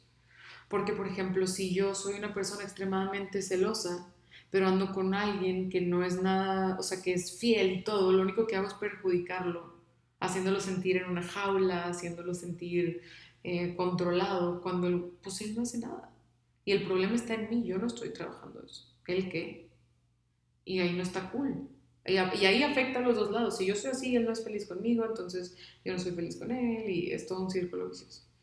Pero creo que por eso es tan importante desde un principio. Si no, si no te das cuenta de estos monstruos. A ver, ok, voy a poner un ejemplo más. Algo un poquito más complejo, más, más, más difícil. Ok. This is Love Love Podcast, ¿no? Sí. ¿Qué tal que a ti te gusta em, que estás en una relación y te gusta no usar calzones? ¿No? ¿Por qué? Porque te sientes. Eh, atrapado o atrapada y para ti es mucho más cómodo como usar pantalón, usar falda, usar shorts y no usar calzones, porque este, esa es tu verdad, quieres ser libre, es un espíritu libre, como que no quieres usar calzones. Y a tu pareja le molesta que no uses calzones. Y te causa conflicto en tu relación. Porque tu pareja no quiere usar calzón. Entonces, Tú estás en completa alineación con quien tú eres, espíritu libre, alma libre, eh, no te gusta sentirte como eh, inhibido y no te gusta sentirte como atrapado, entonces necesitas como sentir como libertad y sentirte suelto, sentirte suelta, entonces de la manera que lo expresas es como elijo como que no usar ropa interior. Y tú estás increíble, pero eso le causa pedos a tu pareja. ¿Muy graves? Pues sí, tiene, tiene un, él o ella tiene un problema muy grave con que tú no uses calzones. pues yo creería que entonces ese lugar no es para mí. Porque en cuanto a relaciones, yo creo que los sacrificios que se hacen, porque siempre se hacen, más bien no sacrificios, como alineaciones para como convivir en pareja, en una casa, crear un hogar, siempre requieren de esfuerzo de los dos lados y de alinearnos un poquito a la historia del otro y a las costumbres del otro, nunca deben de ser tan pesadas. Siempre son cosas con las que debes de vivir, si no, no es ahí. O sea, siempre debe ser algo como que, ok, qué hueva me pesa, pero I can live with this. Pero entonces, uso calzones solo los fines de semana, entonces. O sea, ese es un compromiso. Es que depende, o sea, si de verdad esto para ti es de que entonces soy infeliz los otros cinco días de, de la semana, that's not your place. Vete. Ese es tu, ese es tu, yo diría, o sea, es que depende del peso que tenga esa situación. Si para ti realmente los otros cinco días de la semana te va a hacer completamente infeliz, no estar, o sea, estar usando calzones, no estás en el lugar correcto. Sí, no usar calzones de lunes a viernes es como, pues, ah, qué hueva, pero pues, ah, no importa, tanto. Me da hueva y soy mucho más feliz los fines, pero no me afecta tanto entre semana y puedo seguir si todas, las, si todas las flechas apuntan hacia ti, ¿en qué momento le dices a la otra persona como, I'm good? Como si tú tienes un pedo con esto, como es un, es, es un rollo tuyo, como figure it out. ¿Por qué tengo que venir yo a acomodar algo muy personal mío para que tú te encuentres bien? Como haz, haz tu trabajo con esto. Sí, y ahí depende de, de la situación. Es lo que te digo, o sea, por ejemplo, mm, no sé si poner un ejemplo. Es que lo de la cantada se me hace un poco como fácil. No, la cantada no, pero... me fui a los calzones. Sí, no, pero por ejemplo, en cuanto, si ponemos un ejemplo de celos, ¿no? Y tu pareja tiene, tiene amigas que a ti te dan celos porque todo el mundo que no sea del, sexo, del mismo sexo de tu pareja te da celos. Pero para tu pareja, para, o bueno, para ti, haz de cuenta que tú eres la persona que cela y tu pareja te está pidiendo que dejes de ser amigo de personas que han sido tus amigos toda la vida, que son personas muy importantes para ti, que han estado para ti en momentos muy difíciles donde tu pareja ni siquiera ha figurado en tu vida. Entonces ahí puedes decir que, ¿sabes qué? Para mí son muy importantes, tú eres mi persona número uno, pero ellos son dos y los dos tampoco se pierden, entonces como realmente yo sé y yo te afirmo que aquí no hay nada más, si tú no puedes trabajar en esto y si tú no puedes como, yo te voy a apoyar, yo voy a ir como paso a paso contigo, pero si tú no aceptas estas relaciones, yo no las voy a sacar de mi vida, entonces no podemos funcionar. Ese me parece un gran ejemplo. ¿Te quedas? ¿Lo trabajamos Porque juntos? Siento que eso puede pasar mucho. Claro. O sea que cuando una pareja entra en una relación, eh, más allá de si es hombre, mujer, hombre, hombre, mujer, mujer, whatever. Eh, parece que el mundo se vuelve como unisexual. Sí, de que solo sea amigo de... Sí, y eso lo ves en algunas sociedades y en algunos contextos culturales más que otros. Pero, ¿por qué la mujer tiene que dejar de tener como amigos hombres porque ahora está en una relación. ¿Sabes? Como esa, es una que nunca he entendido. Y al revés también, ¿no? Porque el hombre debe dejar de tener amigas mujeres porque ahora está en una relación, ¿sabes? O sea, que muchas veces terminas alejándote de amistades por comprometerte en esta relación, que igual no funciona al final.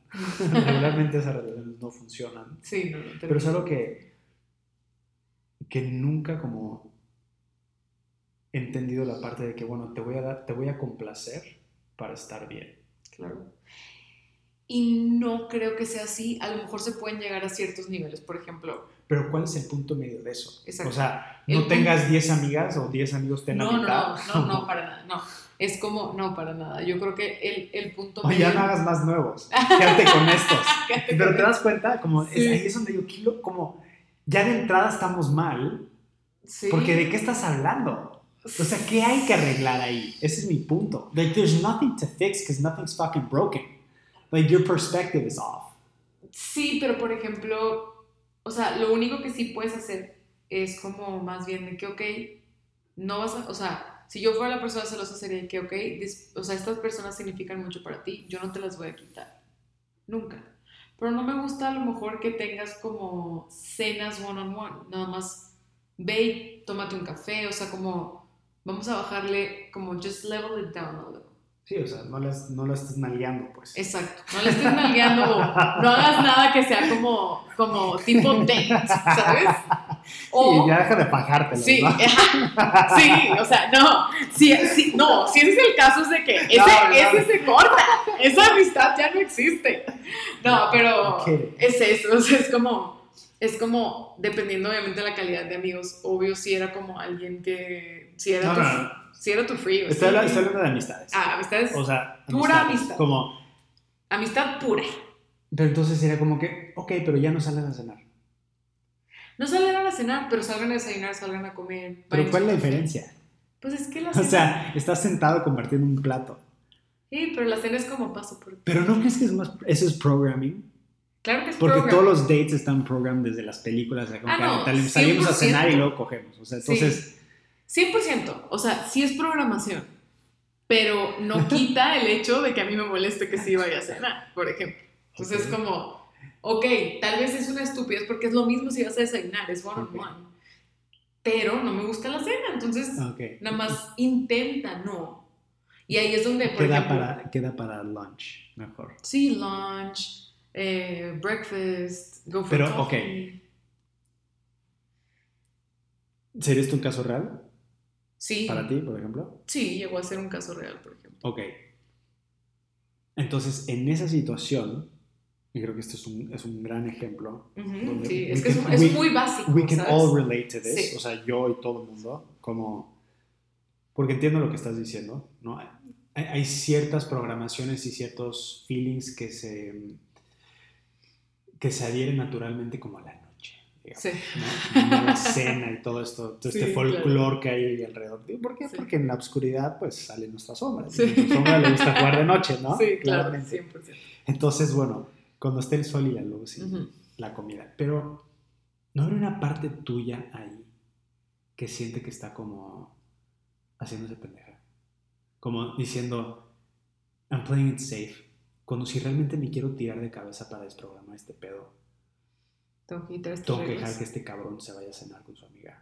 Ah, 100%, ¿eh? ¿Sabes? Sí, y O sea, porque yo en esos momentos de resistencia digo, fucking, eh, como balls, balls, balls deep. no, claro, y al final, no, y estoy de acuerdo contigo, pero a lo mejor en mi ejemplo, o sea, que esto fue un, un ejemplo de la vida real, siento que para mí era como, tengo que ir paso a paso. Baby steps. baby steps. O sea, ahorita en este punto ya me vale madre. Es como cena, si te tienes que quedar en su depa porque así fue, I trust you, ¿sabes? Pero no creo, o sea, hay veces que no o sea, sé, no te arranques la curita así. a ver, depende de qué. Hay cosas que sí te tienes que arrancar la curita porque si no, nunca se te va a quitar. Pero hay cosas que son tan, están tan, tan, tan, tan adentro que si te lo arrancas, te arrancas la vena también. Y ahí no hay manera de stop the bleeding. Entonces, como, déjame lo voy captando a mi, a mi, como pace y, y lo voy a entender. Yeah, me encanta. I agree with that. That's beautiful. Ana, ¿dónde podemos escucharte? Me pueden escuchar en. es- ah, pues está en Spotify, está en Apple Podcast también, Monstruos y un- 12 Monstruos y un Café. 12 monstruos y un café en Igual, Spotify. En Spotify estamos en Instagram como Monstruos y un Café. Y, Y tu handle personal. y mi handle personal es Ana Basabe T. En Instagram y en todos lados, creo. Sí. Muchas gracias por invitarme sí. a este podcast. I love you. Yo también. I love you so much. Gracias por invitarme. Un honor. Igual para mí.